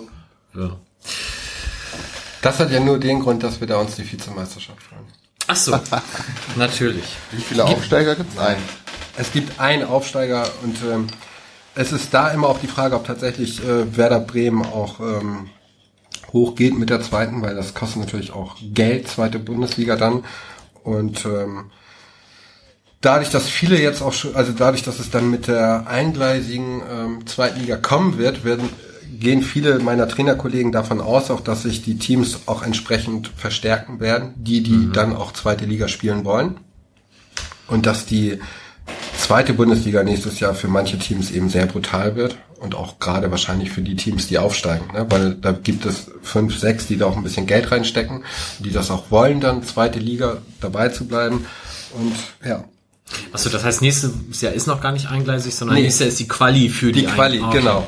Und aus zweimal zwölf werden dann einmal zwölf? Einmal zwölf. Aber immer noch eine Zwölferliga. Ja, ich hätte es auch besser gefunden, wenn's, äh, wenn allgemein die Staffeln auf 14 aufgestockt werden. Aber der Grund ist, damit das alles, äh, damit das in der Dicht, in der Spitze, Berdi Fuchs sogar in der Spitze breiter wird, aber damit das, damit das in, in der, ähm, ja, damit es in der Spitze mehr ähm, Leistungssport gibt, also mehr Sportlerinnen gibt, die äh, auf höherem Niveau spielen. Das ist so der Hintergedanke, eine eingleisige zweite Liga zu machen. Ich glaube tatsächlich, dass das in ein paar Jahren wieder rückgängig gemacht wird, weil ähm, du musst dann ja nach München fliegen wahrscheinlich. Ne, du kannst ja nicht mit der Bahn äh, neun Stunden hinfahren, neun Stunden zurückfahren, dann ist das Wochenende schon rum. Ähm, und von daher finde ich das eigentlich wieder vom DFB komplett an allem vorbei geplant, gerade an den Kleinvereinen. Es gibt ja jetzt auch Red Bull, die auch im Frauenfußball äh, sehr ähm, aktiv sind, die da auch schon sogar Ausnahmeregelungen bekommen haben, ähm, wo sie dann gleich nicht ganz unten starten mussten, sondern über eine Spielgemeinschaft, keine Ahnung, irgendwie eingestiegen sind. Und für solche Vereine ist das dann natürlich ein schneller Weg. Ne? Also die werden auch in, in zwei Jahren dann in der zweiten Liga oder in der Bundesliga auftauchen. Und äh, bei Wolfsburg muss man ja sowieso fragen, ähm, stand ja heute auch irgendwie in der Zeitung, ob das da überhaupt mit Fußball so weitergeht. Und ähm, das ist ja auch naheliegend, dass der Frauenfußball dann auch ähm, ein bisschen eingestampft wird. Und ähm, aber generell ähm, ja eine eingleisige zweite Liga ist Blödsinn. Hört Heißt sich aber- aber mir ins Plan an. Ja. Also ich habe tatsächlich gerade nochmal von der Regionalliga mal angeguckt, wer da so mitspielt. Außer Werder könnte ich mir überhaupt niemanden vorstellen, der das logistisch überhaupt leisten könnte. Wir. Außer euch. Wenn vielleicht genau. der Verein mitspielen würde. Richtig, aber du, es geht, aber selbst sowas ginge doch auch gar nicht ohne Subventionen von, weiß ich auch nicht, würde der DFB oder also du kannst Ja, du kriegst da bestimmt aber ansatzweise nicht- das irgendwie deckend über die Bühne bringen, Nee. ja, ne? nee, eben. Und das ist einfach so. Delmenhorst, die jetzt an Platz zwei sind, die haben das mal so für sich kalkuliert. Die sind, glaube ich, bei 180.000 angelangt, die man dann letztendlich braucht. Und wenn der DFB glaubt, dass ähm, die Vereine das Geld investieren können, ja, ich frage mich wie. Aber 180.000 gibt's denn irgendwie Kohle vom Verband? Also so bei den Naja, Männern kennst du ja das Ja. Ding mit den Fernsehgeldern. Frauenfußball findet ja quasi im Pokalfinale mal im Fernsehen statt, so ungefähr. Ja, also die Liga, die zweite Liga bekommt dann auch einen, einen Sponsor. Das hatten die auch auf der Tagung vorgestellt. Und da gibt es dann auch, äh, auch Gelder. Ne? Also jetzt, die für die Regionalliga gibt's ja auch Gelder, dass man die Schiedsrichter teilweise davon abdecken kann. Also, ne, das ähm, mehr auch nicht. Aber ähm, das, ja, das ist Wahnsinn. Das ist ein Himmelfahrtskommando und vor allen Dingen, ich habe das auch so mitbekommen, dass viele jüngere Spielerinnen dann einfach, einfach auch verarscht werden. Ne? Das spielen einfach in den Ligen dann auch und in der Bundesliga viele Frauen und Mädchen, die sind zwischen 16 und 24, bei denen kann man noch das erzählen vom großen Traum. Sie werden Profifußballer und sie können damit ihr Geld verdienen. Aber im Endeffekt äh, müssen die alle nebenbei noch arbeiten, einen Job machen und ähm, Deswegen ähm, wird das für die Spielerin so viel Zeit kosten, äh, Zeitaufwand. Du musst dann in zweite Liga viermal trainieren oder fünfmal trainieren, sogar wenn du da dann mithalten willst in der Eingleisigen. Und dann musst du noch Samstagmorgens losfahren, äh, damit du Sonntagmorgen spielen kannst. Also das ist, äh, das wird schon, äh, ich glaube, das geht nur zwei, drei Jahre und dann wird das Interesse, also dann werden die Vereine da auch boykottieren. Die zweiten Mannschaften dürfen aber Zweitliga spielen. Zweite Mannschaften dürfen zweite Liga spielen mit einem U21-Kader. Ich Ah, bin mir nicht sicher, U21 oder U23. Ja, okay. Und die haben schon angefragt, äh, die Vereine, und es haben, glaube ich, nur Wolfsburg und Potsdam gesagt, das würden sie machen mit den zweiten. Das heißt also, Bremen will gar nicht wirklich hoch. Doch, ich kann mir vorstellen, dass sie dies Jahr aufsteigen wollen, um dann ähm, nächstes Jahr sicher in der Regionalliga zu spielen, wenn sie Ah, wieder okay. absteigen. Und dann im Zweifelsfall den 1, 2 Top-Frauen aus der zweiten Mannschaft noch ein bisschen höher Genau, Spielpraxis Äh, geben zu können. Niveau zu geben, damit Ja. sie die dann hochziehen können oder so. Okay. Ja, Potsdam und Wolfsburg spielen ja auch heute schon zweite Liga Ja. mit der zweiten Mannschaft, also die würden dann ja nur den Status behalten. Okay. Ja, jetzt hast du am Wochenende, äh, weiß nicht, ob du wirklich persönlich, aber du hast, äh, auf jeden Fall wurde bekannt gegeben, von wem auch immer, du hörst zum Saisonende auf. Ähm, hast das Ganze auch mit dem Text äh, auf der Facebook-Seite bekannt gegeben, wo du auch noch so ein bisschen Resümee gezogen hast über das, was in den letzten Jahr, 13 Jahren so passiert ist.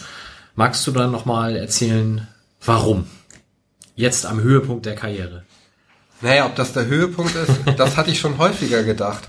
Ähm, dass das jetzt, das dachte ich auch letztes Jahr im Sommer, ähm, das müsste jetzt vielleicht der Höhepunkt sein. Und aber da habe ich auch nochmal gedacht, jetzt nochmal Meister zu werden, ähm, äh, in der Regionalliga den, den Klassenerhalt zu schaffen, ist nochmal eine andere Aufgabe, ähm, als oben mitzuspielen und äh, vielleicht auch ja nochmal im Pokal was zu holen.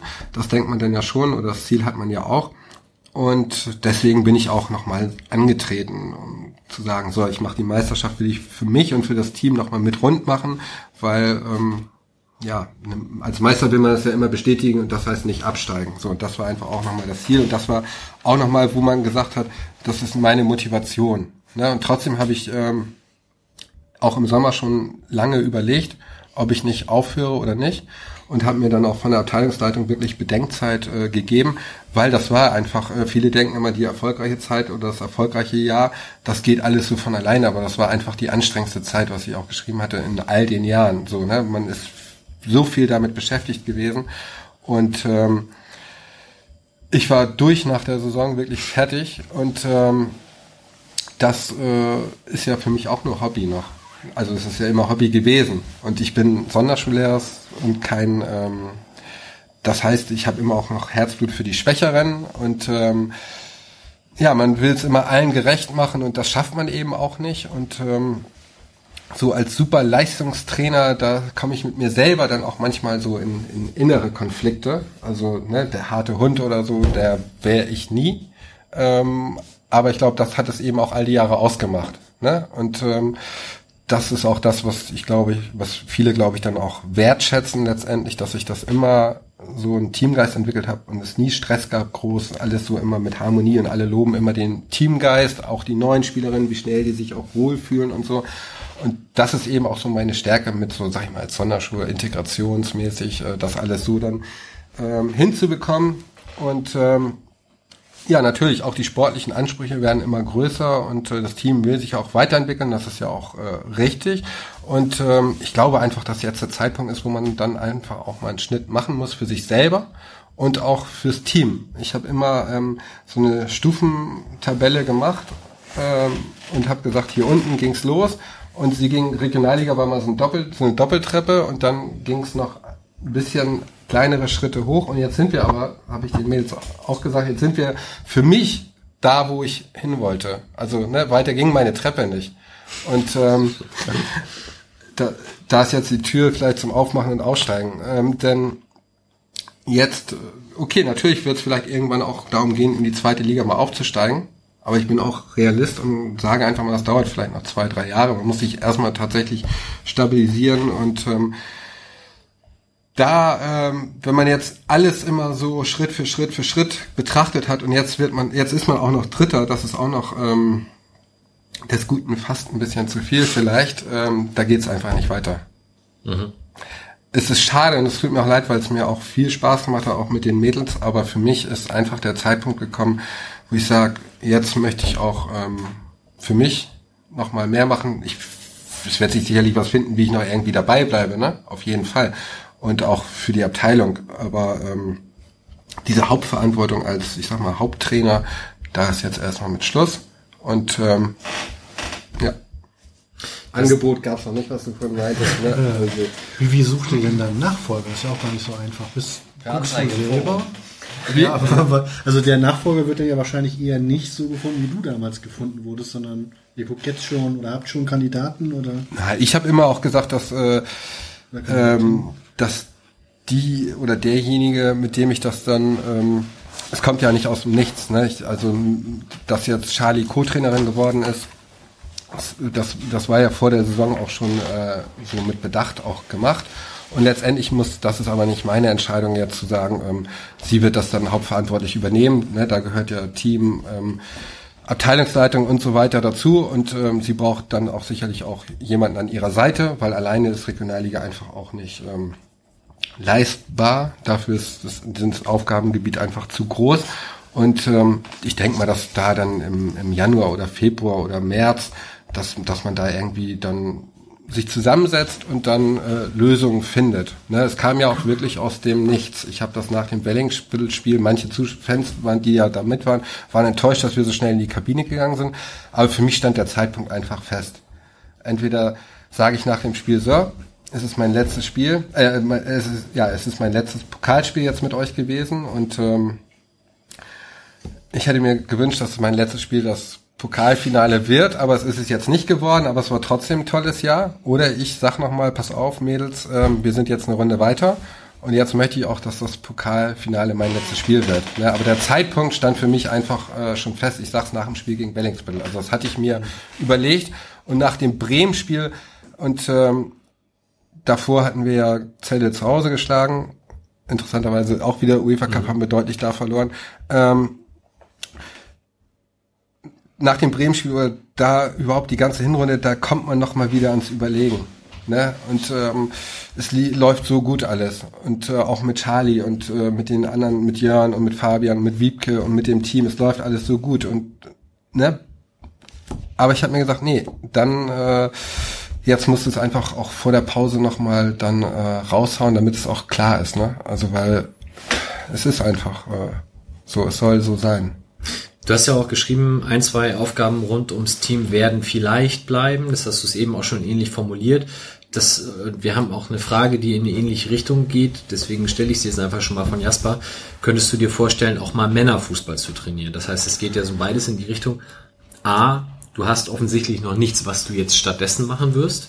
Könntest dir aber dann eben auch vorstellen, hier zu bleiben in irgendeiner Art und Weise, hast du eben schon gesagt mit der Abteilung, aber vielleicht die Frage von Jasper dann auch nochmal anschließend, hast du denn mal mit dem Gedanken gespielt, eine andere Mannschaft und dann eben auch eine Männermannschaft zu nehmen? Klar, mein Heimatverein. Also in, in Heide. In Heide, ja, ähm, das wäre nochmal ähm, eine Sache, da bin ich aber noch, ich sag mal, noch zu sehr Hamburger aber vielleicht so in, in 15 Jahren. Ich will sowieso dann, wenn ich äh, spätestens wenn ich Rentner bin, aufs, aufs Land ziehen. Hab da auch mein Elternhaus äh, quasi gekauft und ähm, oder ja, ja und ähm, da zieht es mich dann auch wieder hin. Ich sage immer, ich habe keinen Bock mit äh, 70 hier in fünften Stock zu laufen. Ähm, da will ich dann im Garten sitzen und ähm, ich weiß nur, ich mache entweder noch mal irgendwie bei den Frauen was in absehbarer Zeit oder in zehn Jahren oder was weiß ich oder keine Ahnung oder ähm, mein Heimatverein. Mehr kommt für mich erstmal nicht in Frage, man weiß nie. Aber man muss immer auch das Herzblut entwickeln können und äh, ich bin einfach sehr teamverbunden so. Also ne, ich habe nur bei einem Team gespielt und St. Pauli ist mein zweiter Verein und eins, ja, ich kann mir nicht vorstellen jetzt äh, in Egenbüttel zu trainieren mit dem gleichen Herzblut, wie ich das ja, hier gemacht habe. Wie ist es denn? da kam ich eben bei, bei Christoph drauf, jetzt aber auch bei der Frage. Gibt es einen Unterschied Frauenfußball, Herrenfußball, was jetzt auch die Trainersuche angeht? Sucht man explizit einen Frauenfußballcoach? Ich stelle es mir eigentlich nicht so vor, weil irgendwie das Spiel ist ja dasselbe. Ja. Ähm, wie groß ist das Thema, dass es jetzt um Frauenfußball geht dann?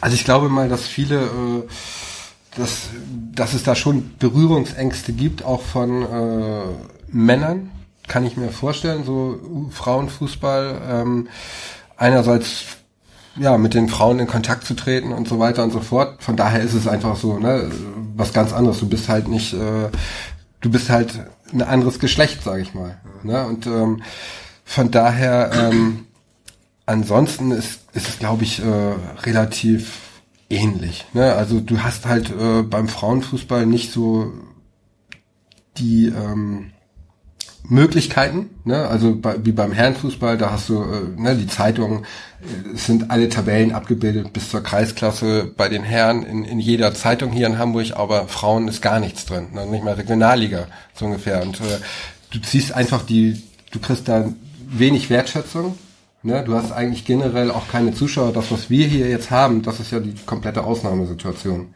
Ne, dass es auch so ein bisschen äh, von den Zuschauern anerkannt wird, dass, äh, ich sag mal, so eine Aufbruchsstimmung, was Frauenfußball angeht, entstanden ist. Und das hast du ja ähm, in Hamburg schon mal nirgendwo. Das hatte ja, sowas hatte der HSV ja nicht mal, als die Bundesliga gespielt haben.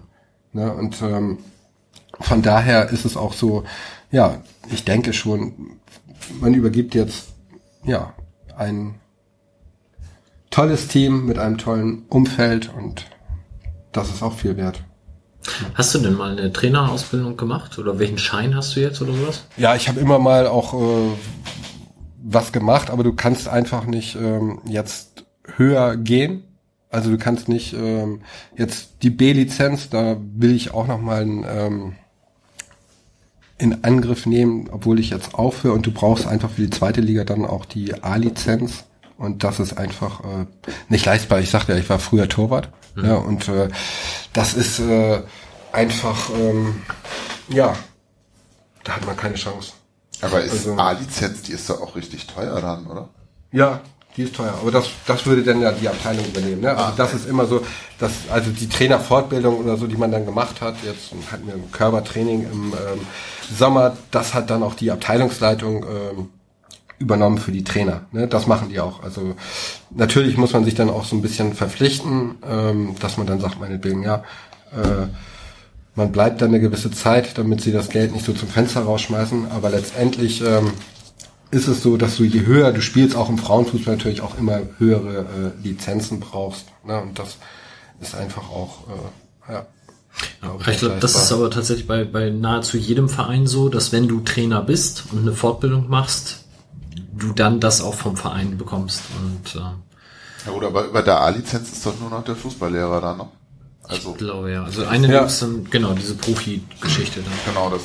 Genau, und das ist einfach schon auch, äh, ja, das ist äh, einfach utopisch, sowas auch zu erreichen und äh, in Angriff zu nehmen. Das muss man einfach machen, wenn man dann auch fit ist und drahtig und jung und äh, so und äh, ja. Ja. Weil du das Wort Wertschätzung eben schon nanntest. Wir haben von Miguel, also Spanier auf Twitter, die Frage bekommen, ähm, ganz grundsätzlich, ob du dich oder das Team sich wertgeschätzt fühlt, auch im Verein. Er hat das dann noch so ein bisschen verglichen, auch mit der Männermannschaft, die jetzt von der man automatisch den Aufstieg erwartet. Bei euch in der Regionalliga erwartet man nur den Klassenerhalt. Hat sicherlich auch was ein bisschen damit zu tun, wo kommen beide Mannschaften her, ihr als Aufstieger anders. Ähm, und er fragt dann auch, ob irgendwie diese mangelnde Wertschätzung vielleicht auch in Richtung Sexismus manchmal geht. Kann ich mir jetzt bei euch wenig vorstellen, auch was die Fans so anbelangt, aber wie, wie siehst du generell die Wertschätzung der Abteilung oder der ersten Mannschaft generell im Verein? Also auch da gab es einen unheimlichen Wandel. Ähm, Uke Göttlich ist ja auch angetreten, äh, etwas mehr den Amateursport äh, zu präsentieren oder dem auch etwas mehr Raum zu geben im Verein und nicht alles nur so auf die ähm, ähm, Profis zu fokussieren. Da war ich, habe ich mich tatsächlich auch gefragt und da habe ich mir auch gesagt, da werde ich ihn auch messen für mich persönlich, weil ich bin ja nun direkt damit betroffen. Und ähm, tatsächlich war er auch bei einigen Heimspielen anwesend und ähm, das ist äh, und auch andere aus dem Präsidium waren regelmäßiger da und da fühlt man sich natürlich schon auch gewertschätzt. Ne? Und das, äh, er liest auch die Berichte, das weiß ich und das ist schon toll und das ist auch wichtig. Und ähm, das war beim alten Präsidium eben nicht so. Und ähm, wie gesagt, 2010 äh, war das oder 11, da ähm, habe ich eine E-Mail bekommen, auch vom stellvertretenden Präsidenten. Die finde ich leider nicht mehr, aber da ging es eben auch so um meinen Rücktritt und so weiter und so fort.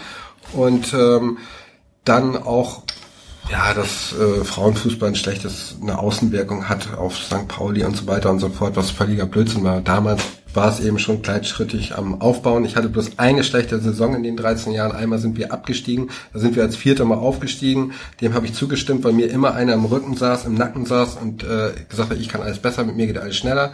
Dann habe ich mich einmal, äh, ich meine Prinzipien der kleinen Schritte verlassen und es ging gleich schief, sind wir gleich grandios wieder abgestiegen.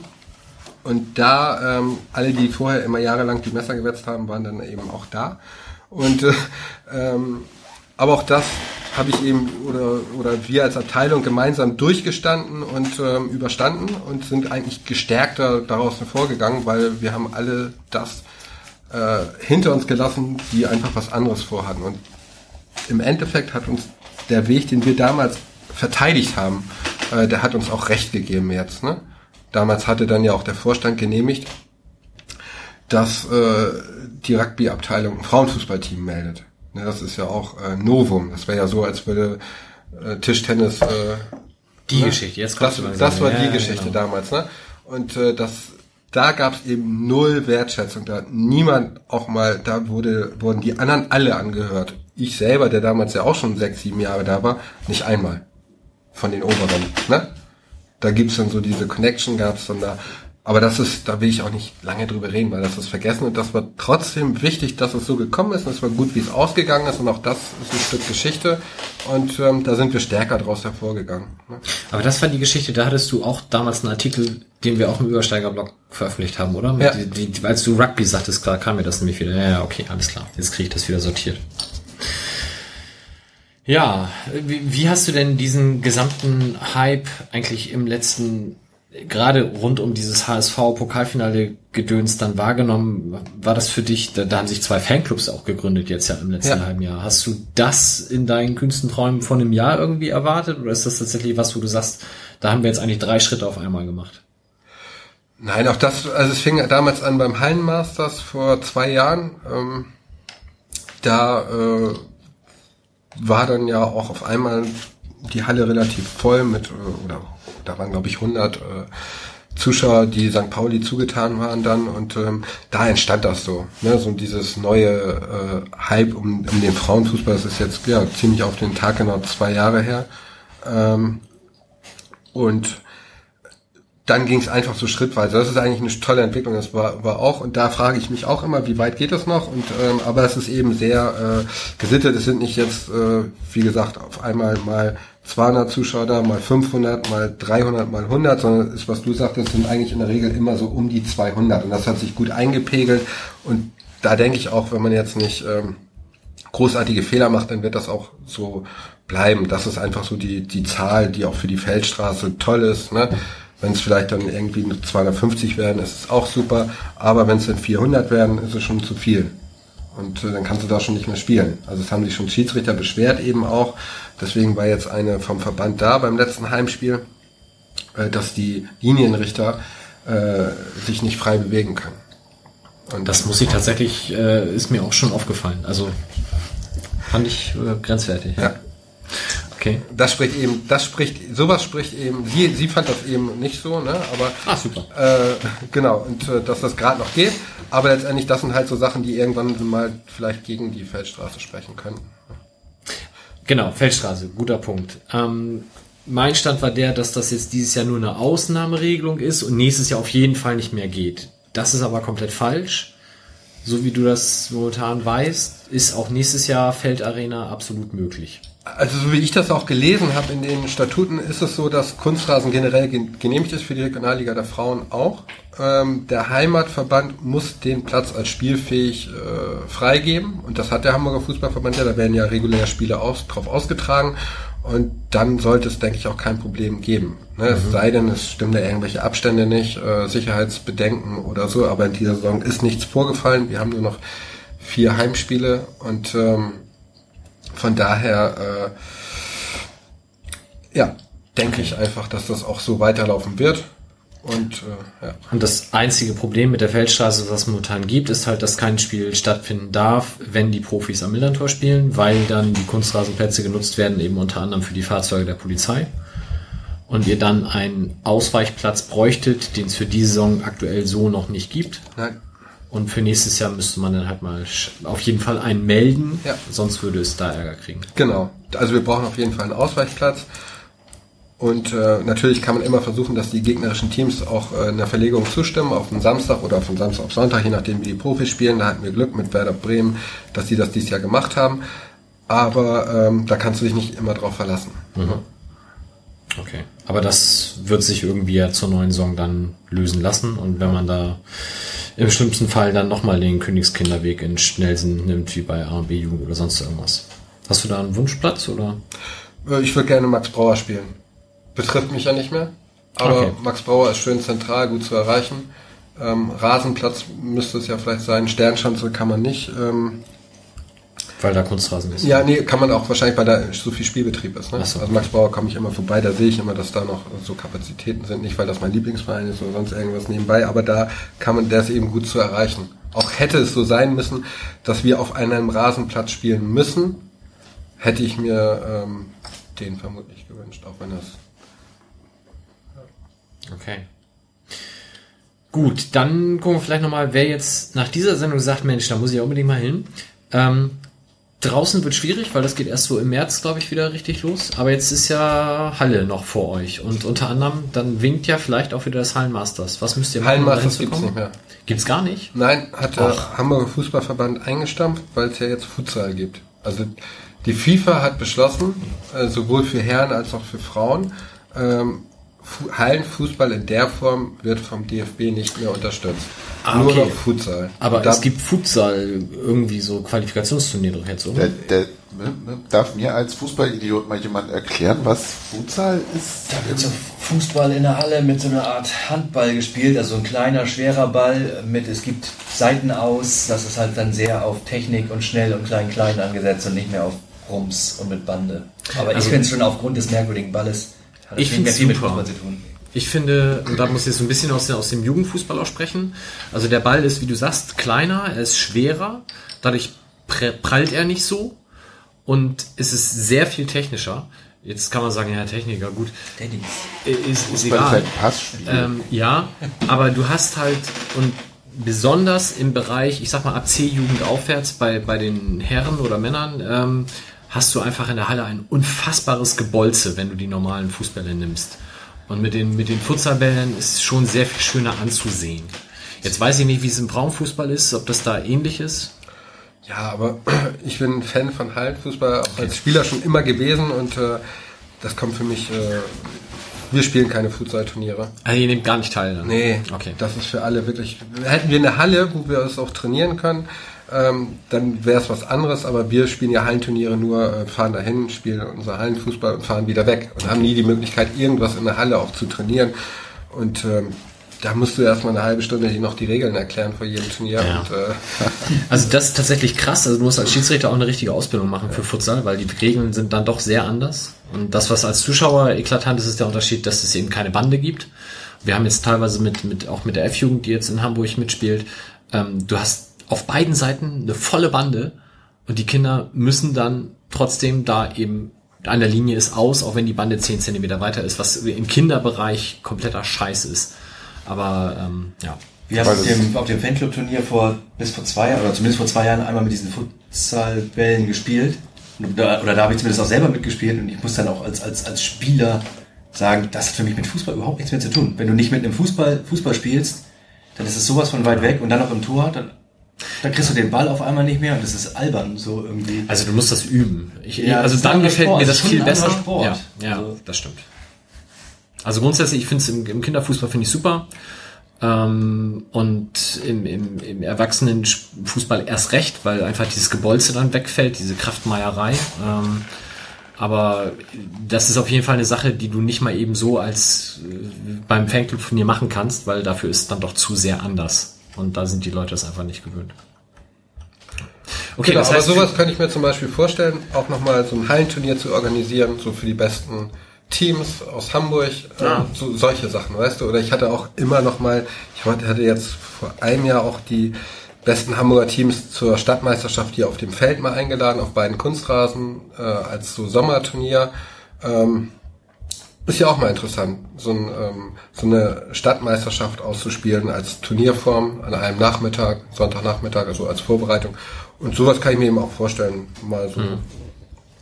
Aber ihr macht jetzt ein, zwei Turniere, macht ihr, ne? Also in den Horst seid ihr, glaube ich. In Horst sind wir am äh, 8.1., am 7.1. in Harburg, ähm, am Boah, egal. 25.1. Kann man dann auch noch in. Kiel, genau. Findet man immer auf unserer.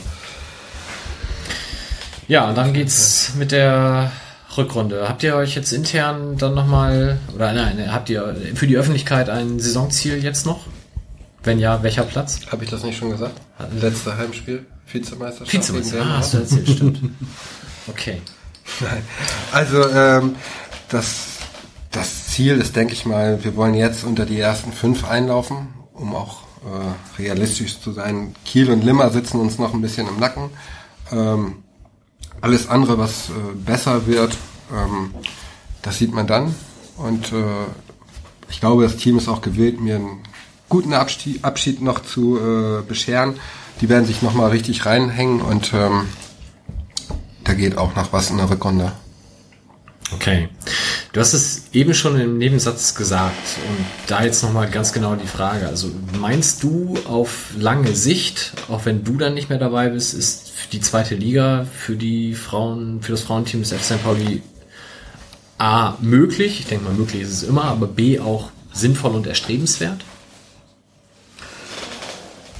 Ja, das ist natürlich auch eine schwierige Frage. Ne? Eigentlich. Äh, Vielen Dank. weil da hängen so viele Faktoren mit dran, ähm, finanziell, ähm, Zeitaufwand, Platz, zweite Liga wird hier nicht mehr an der Feldstraße mhm. gehen, tut man sich dann noch tatsächlich einen Gefallen damit, ähm, irgendwo anders zu spielen, wo man fremd ist. Ne, man sieht das an der U23, äh, mhm. Zuschauerinteresse ist einfach nicht dann so vorhanden. Was meinst du, wenn die hier spielen würden, auch äh, was dann los wäre, weil es einfach St. Pauli ist St. Pauli. Um mal ein bisschen weiter zu spinnen, ein schönes kleines Stadion äh, für 2000 Leute, für die U23 und die Frauen. Das wäre einfach so ein Ziel, das sich der Verein auch nochmal setzen sollte, wo dann auch vielleicht ähm, die, die ähm, Herrenteams auch spielen können, aber wo eben ja so ein ganz kleines Stadion ne, für die U23, die ersten Frauen, dann könnten sie auch zweite Liga spielen, wo man das Gefühl hat, das ist eine Heimstätte von St. Mhm. Pauli. Das gehört St. Pauli. Da steht St. Pauli drauf und da ist St. Pauli drin. Und ähm, sowas wäre sicherlich, äh, um langfristig das anzugehen, äh, das Optimum. Ne? Dann kann man sagen, okay, aber ich weiß nicht, ob das, äh, ob, ob die Leute, wenn, wenn wir jetzt, was weiß ich, du spielst dann ähm, auch Victoria Stadion oder sonst irgendwas, ob das, äh, dann ist es, sind das keine Heimspiele mehr. Und wir sind über all die Jahre so heimstark gewesen und das macht es hier einfach aus. Und das müsstest du zweite Liga aufgeben. Und ähm, wie gesagt, also das sind so Baustellen. Ob der Verein dann auch das Geld äh, bereitstellt, dann wird es nicht mehr so sein, dass die Abteilung das alleine wuppen kann. Ähm, das wird man sehen, wobei ich auch sage, der, der FC St. Pauli wird dann nicht den Fehler machen, äh, das gleiche äh, zu machen wie der HSV, nämlich kein Geld äh, reinzubuttern. Ich glaube, das kann sich St. Pauli nicht leisten. Dafür haben die Mitglieder viel zu viel Mitspracherecht. Wenn es dann soweit ist, wird es nicht am, am Finanzie an der finanziellen Unterstützung scheitern. Ich glaube, dann, äh, mhm. wenn St. Pauli so Teams, egal ob es Handball ist oder Fußball, ausbremst, ich glaube, das passt nicht zum Verein. Das können sie sich eben auch nicht leisten. Das wird auch nicht passieren weil wir es neulich privat irgendwie auch von dem Thema hatten und ich mich da wirklich gefragt habe, warum eigentlich warum eigentlich nicht im, im Millantor? Also jetzt früher, Tür M, gab es gefühlt zumindest immer auch Amateurspiele am Millantor, auch irgendwie Vorspiele, Spiele, auch, Vorspiele. Ja. Inzwischen wirkt es auf mich so, 90 Minuten Profifußball, erste Herren und dann zwei Wochen Rasenregeneration oder so. Da passiert ja nichts mehr. Weiß einer warum? Liegt das am Rasen? Liegt es an den Orgakosten, dieses Stadion einfach aufzumachen oder? Naja, es kommt eins zum anderen wahrscheinlich. Ne? Also ich glaube, wo ein Wille ist, wäre auch ein Weg. Ähm, früher, da, ich weiß nicht, wer hier gespielt hat. Äh, also Rugby war hier Rugby, auch mal, ne? Ja, und wie die Plätze dann aussahen. Mhm. Wenn ich sehe, worüber die sich heutzutage die Spieler über Plätze äh, beschweren äh, und wie die Plätze damals aussahen, äh, da, da hat keiner gejammert. Ne? Da war das, da war das unser Heimvorteil, wie der Platz hier aussieht. Ähm, Trotzdem ist es natürlich so, dass heute viel alles mehr, mehr technisch ist und äh, die Spieler da natürlich einen gesteigerten Wert drauf auch legen. Aber ähm, wir hatten jetzt ja auch bei, gegen HSV, ich weiß nicht, ob das im Pokal-Halbfinale, ob es letztendlich wirklich gegangen wäre, aber es gab ja zumindest die Überlegung, ob wir das Spiel im Stadion machen. Ne, aus Sicherheitsbedenken und so weiter und so fort. Aber wir als Team haben gesagt, nö, wollen wir gar nicht. Haben wir keinen Bock drauf. Unser Heimvorteil ist weg. Da kennen wir uns gar nicht aus, sind selber noch aufgeregt. Ja. Und da kommen dann Leute, das war ja auch 400 begrenzt, da kommen dann Leute, die interessieren sich sonst gar nicht für Frauenfußball, nur weil das HSV gegen St. Pauli geht. Und ähm, wir wollten einfach äh, das Spiel gewinnen und haben deswegen gesagt, wir bleiben eben in der Feldarena. Und ich glaube einfach auch, äh, im Stadion zu spielen vor 800 Leuten, ähm, mhm.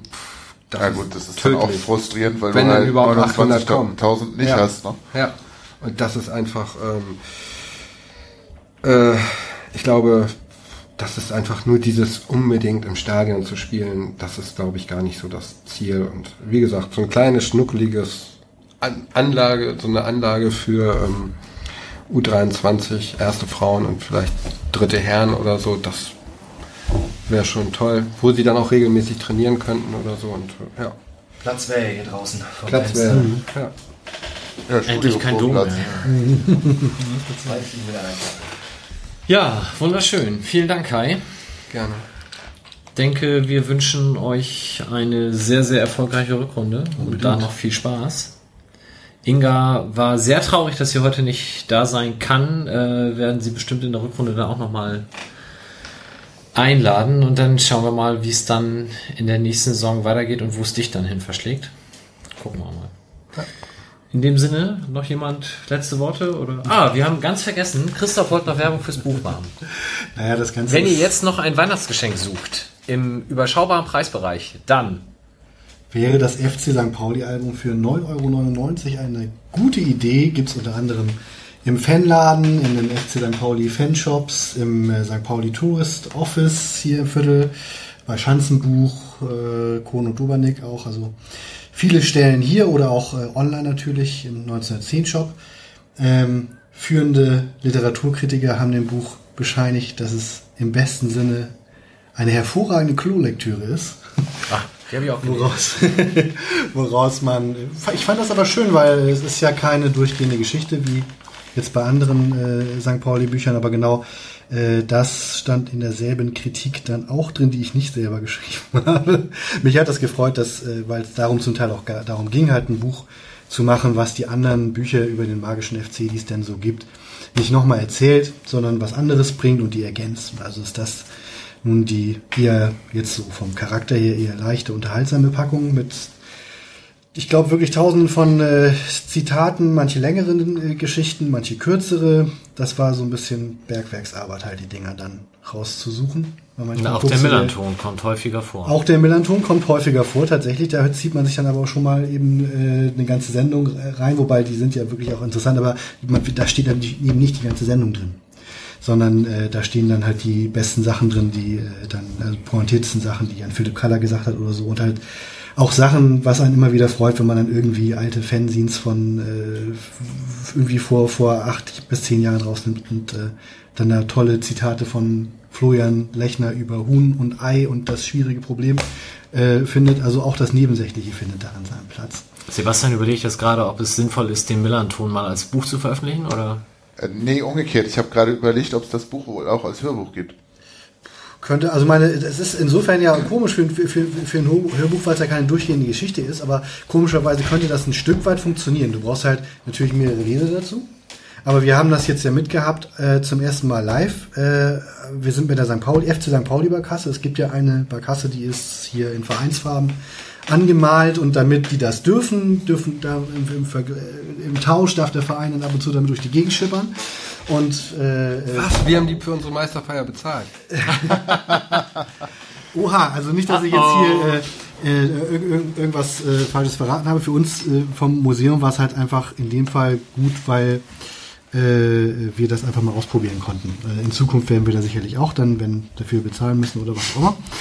Aber worum es mir eigentlich ging, war, ähm, wir haben äh, erstmal 40 Mitglieder mitgenommen ähm, von 1910 e.V.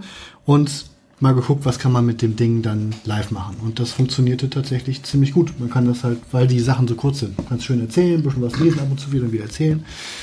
Und insofern, äh, vielleicht schicke ich Wilko ja auch mal eins, dann äh, kann er so quasi durch die Hintertür das Buch hier in den Podcast einschleusen vielleicht. Aber Aber, die äh, Rezi mit der Klolektüre, die war von mir und ich meine das wirklich im positivsten Sinne, weil man kann halt einfach mal zwei, drei Seiten lesen und dann liest man es wieder weg und dann liest man zwei, drei Seiten wieder. Also es ist wirklich äh, sehr, sehr, sehr unterhaltsam.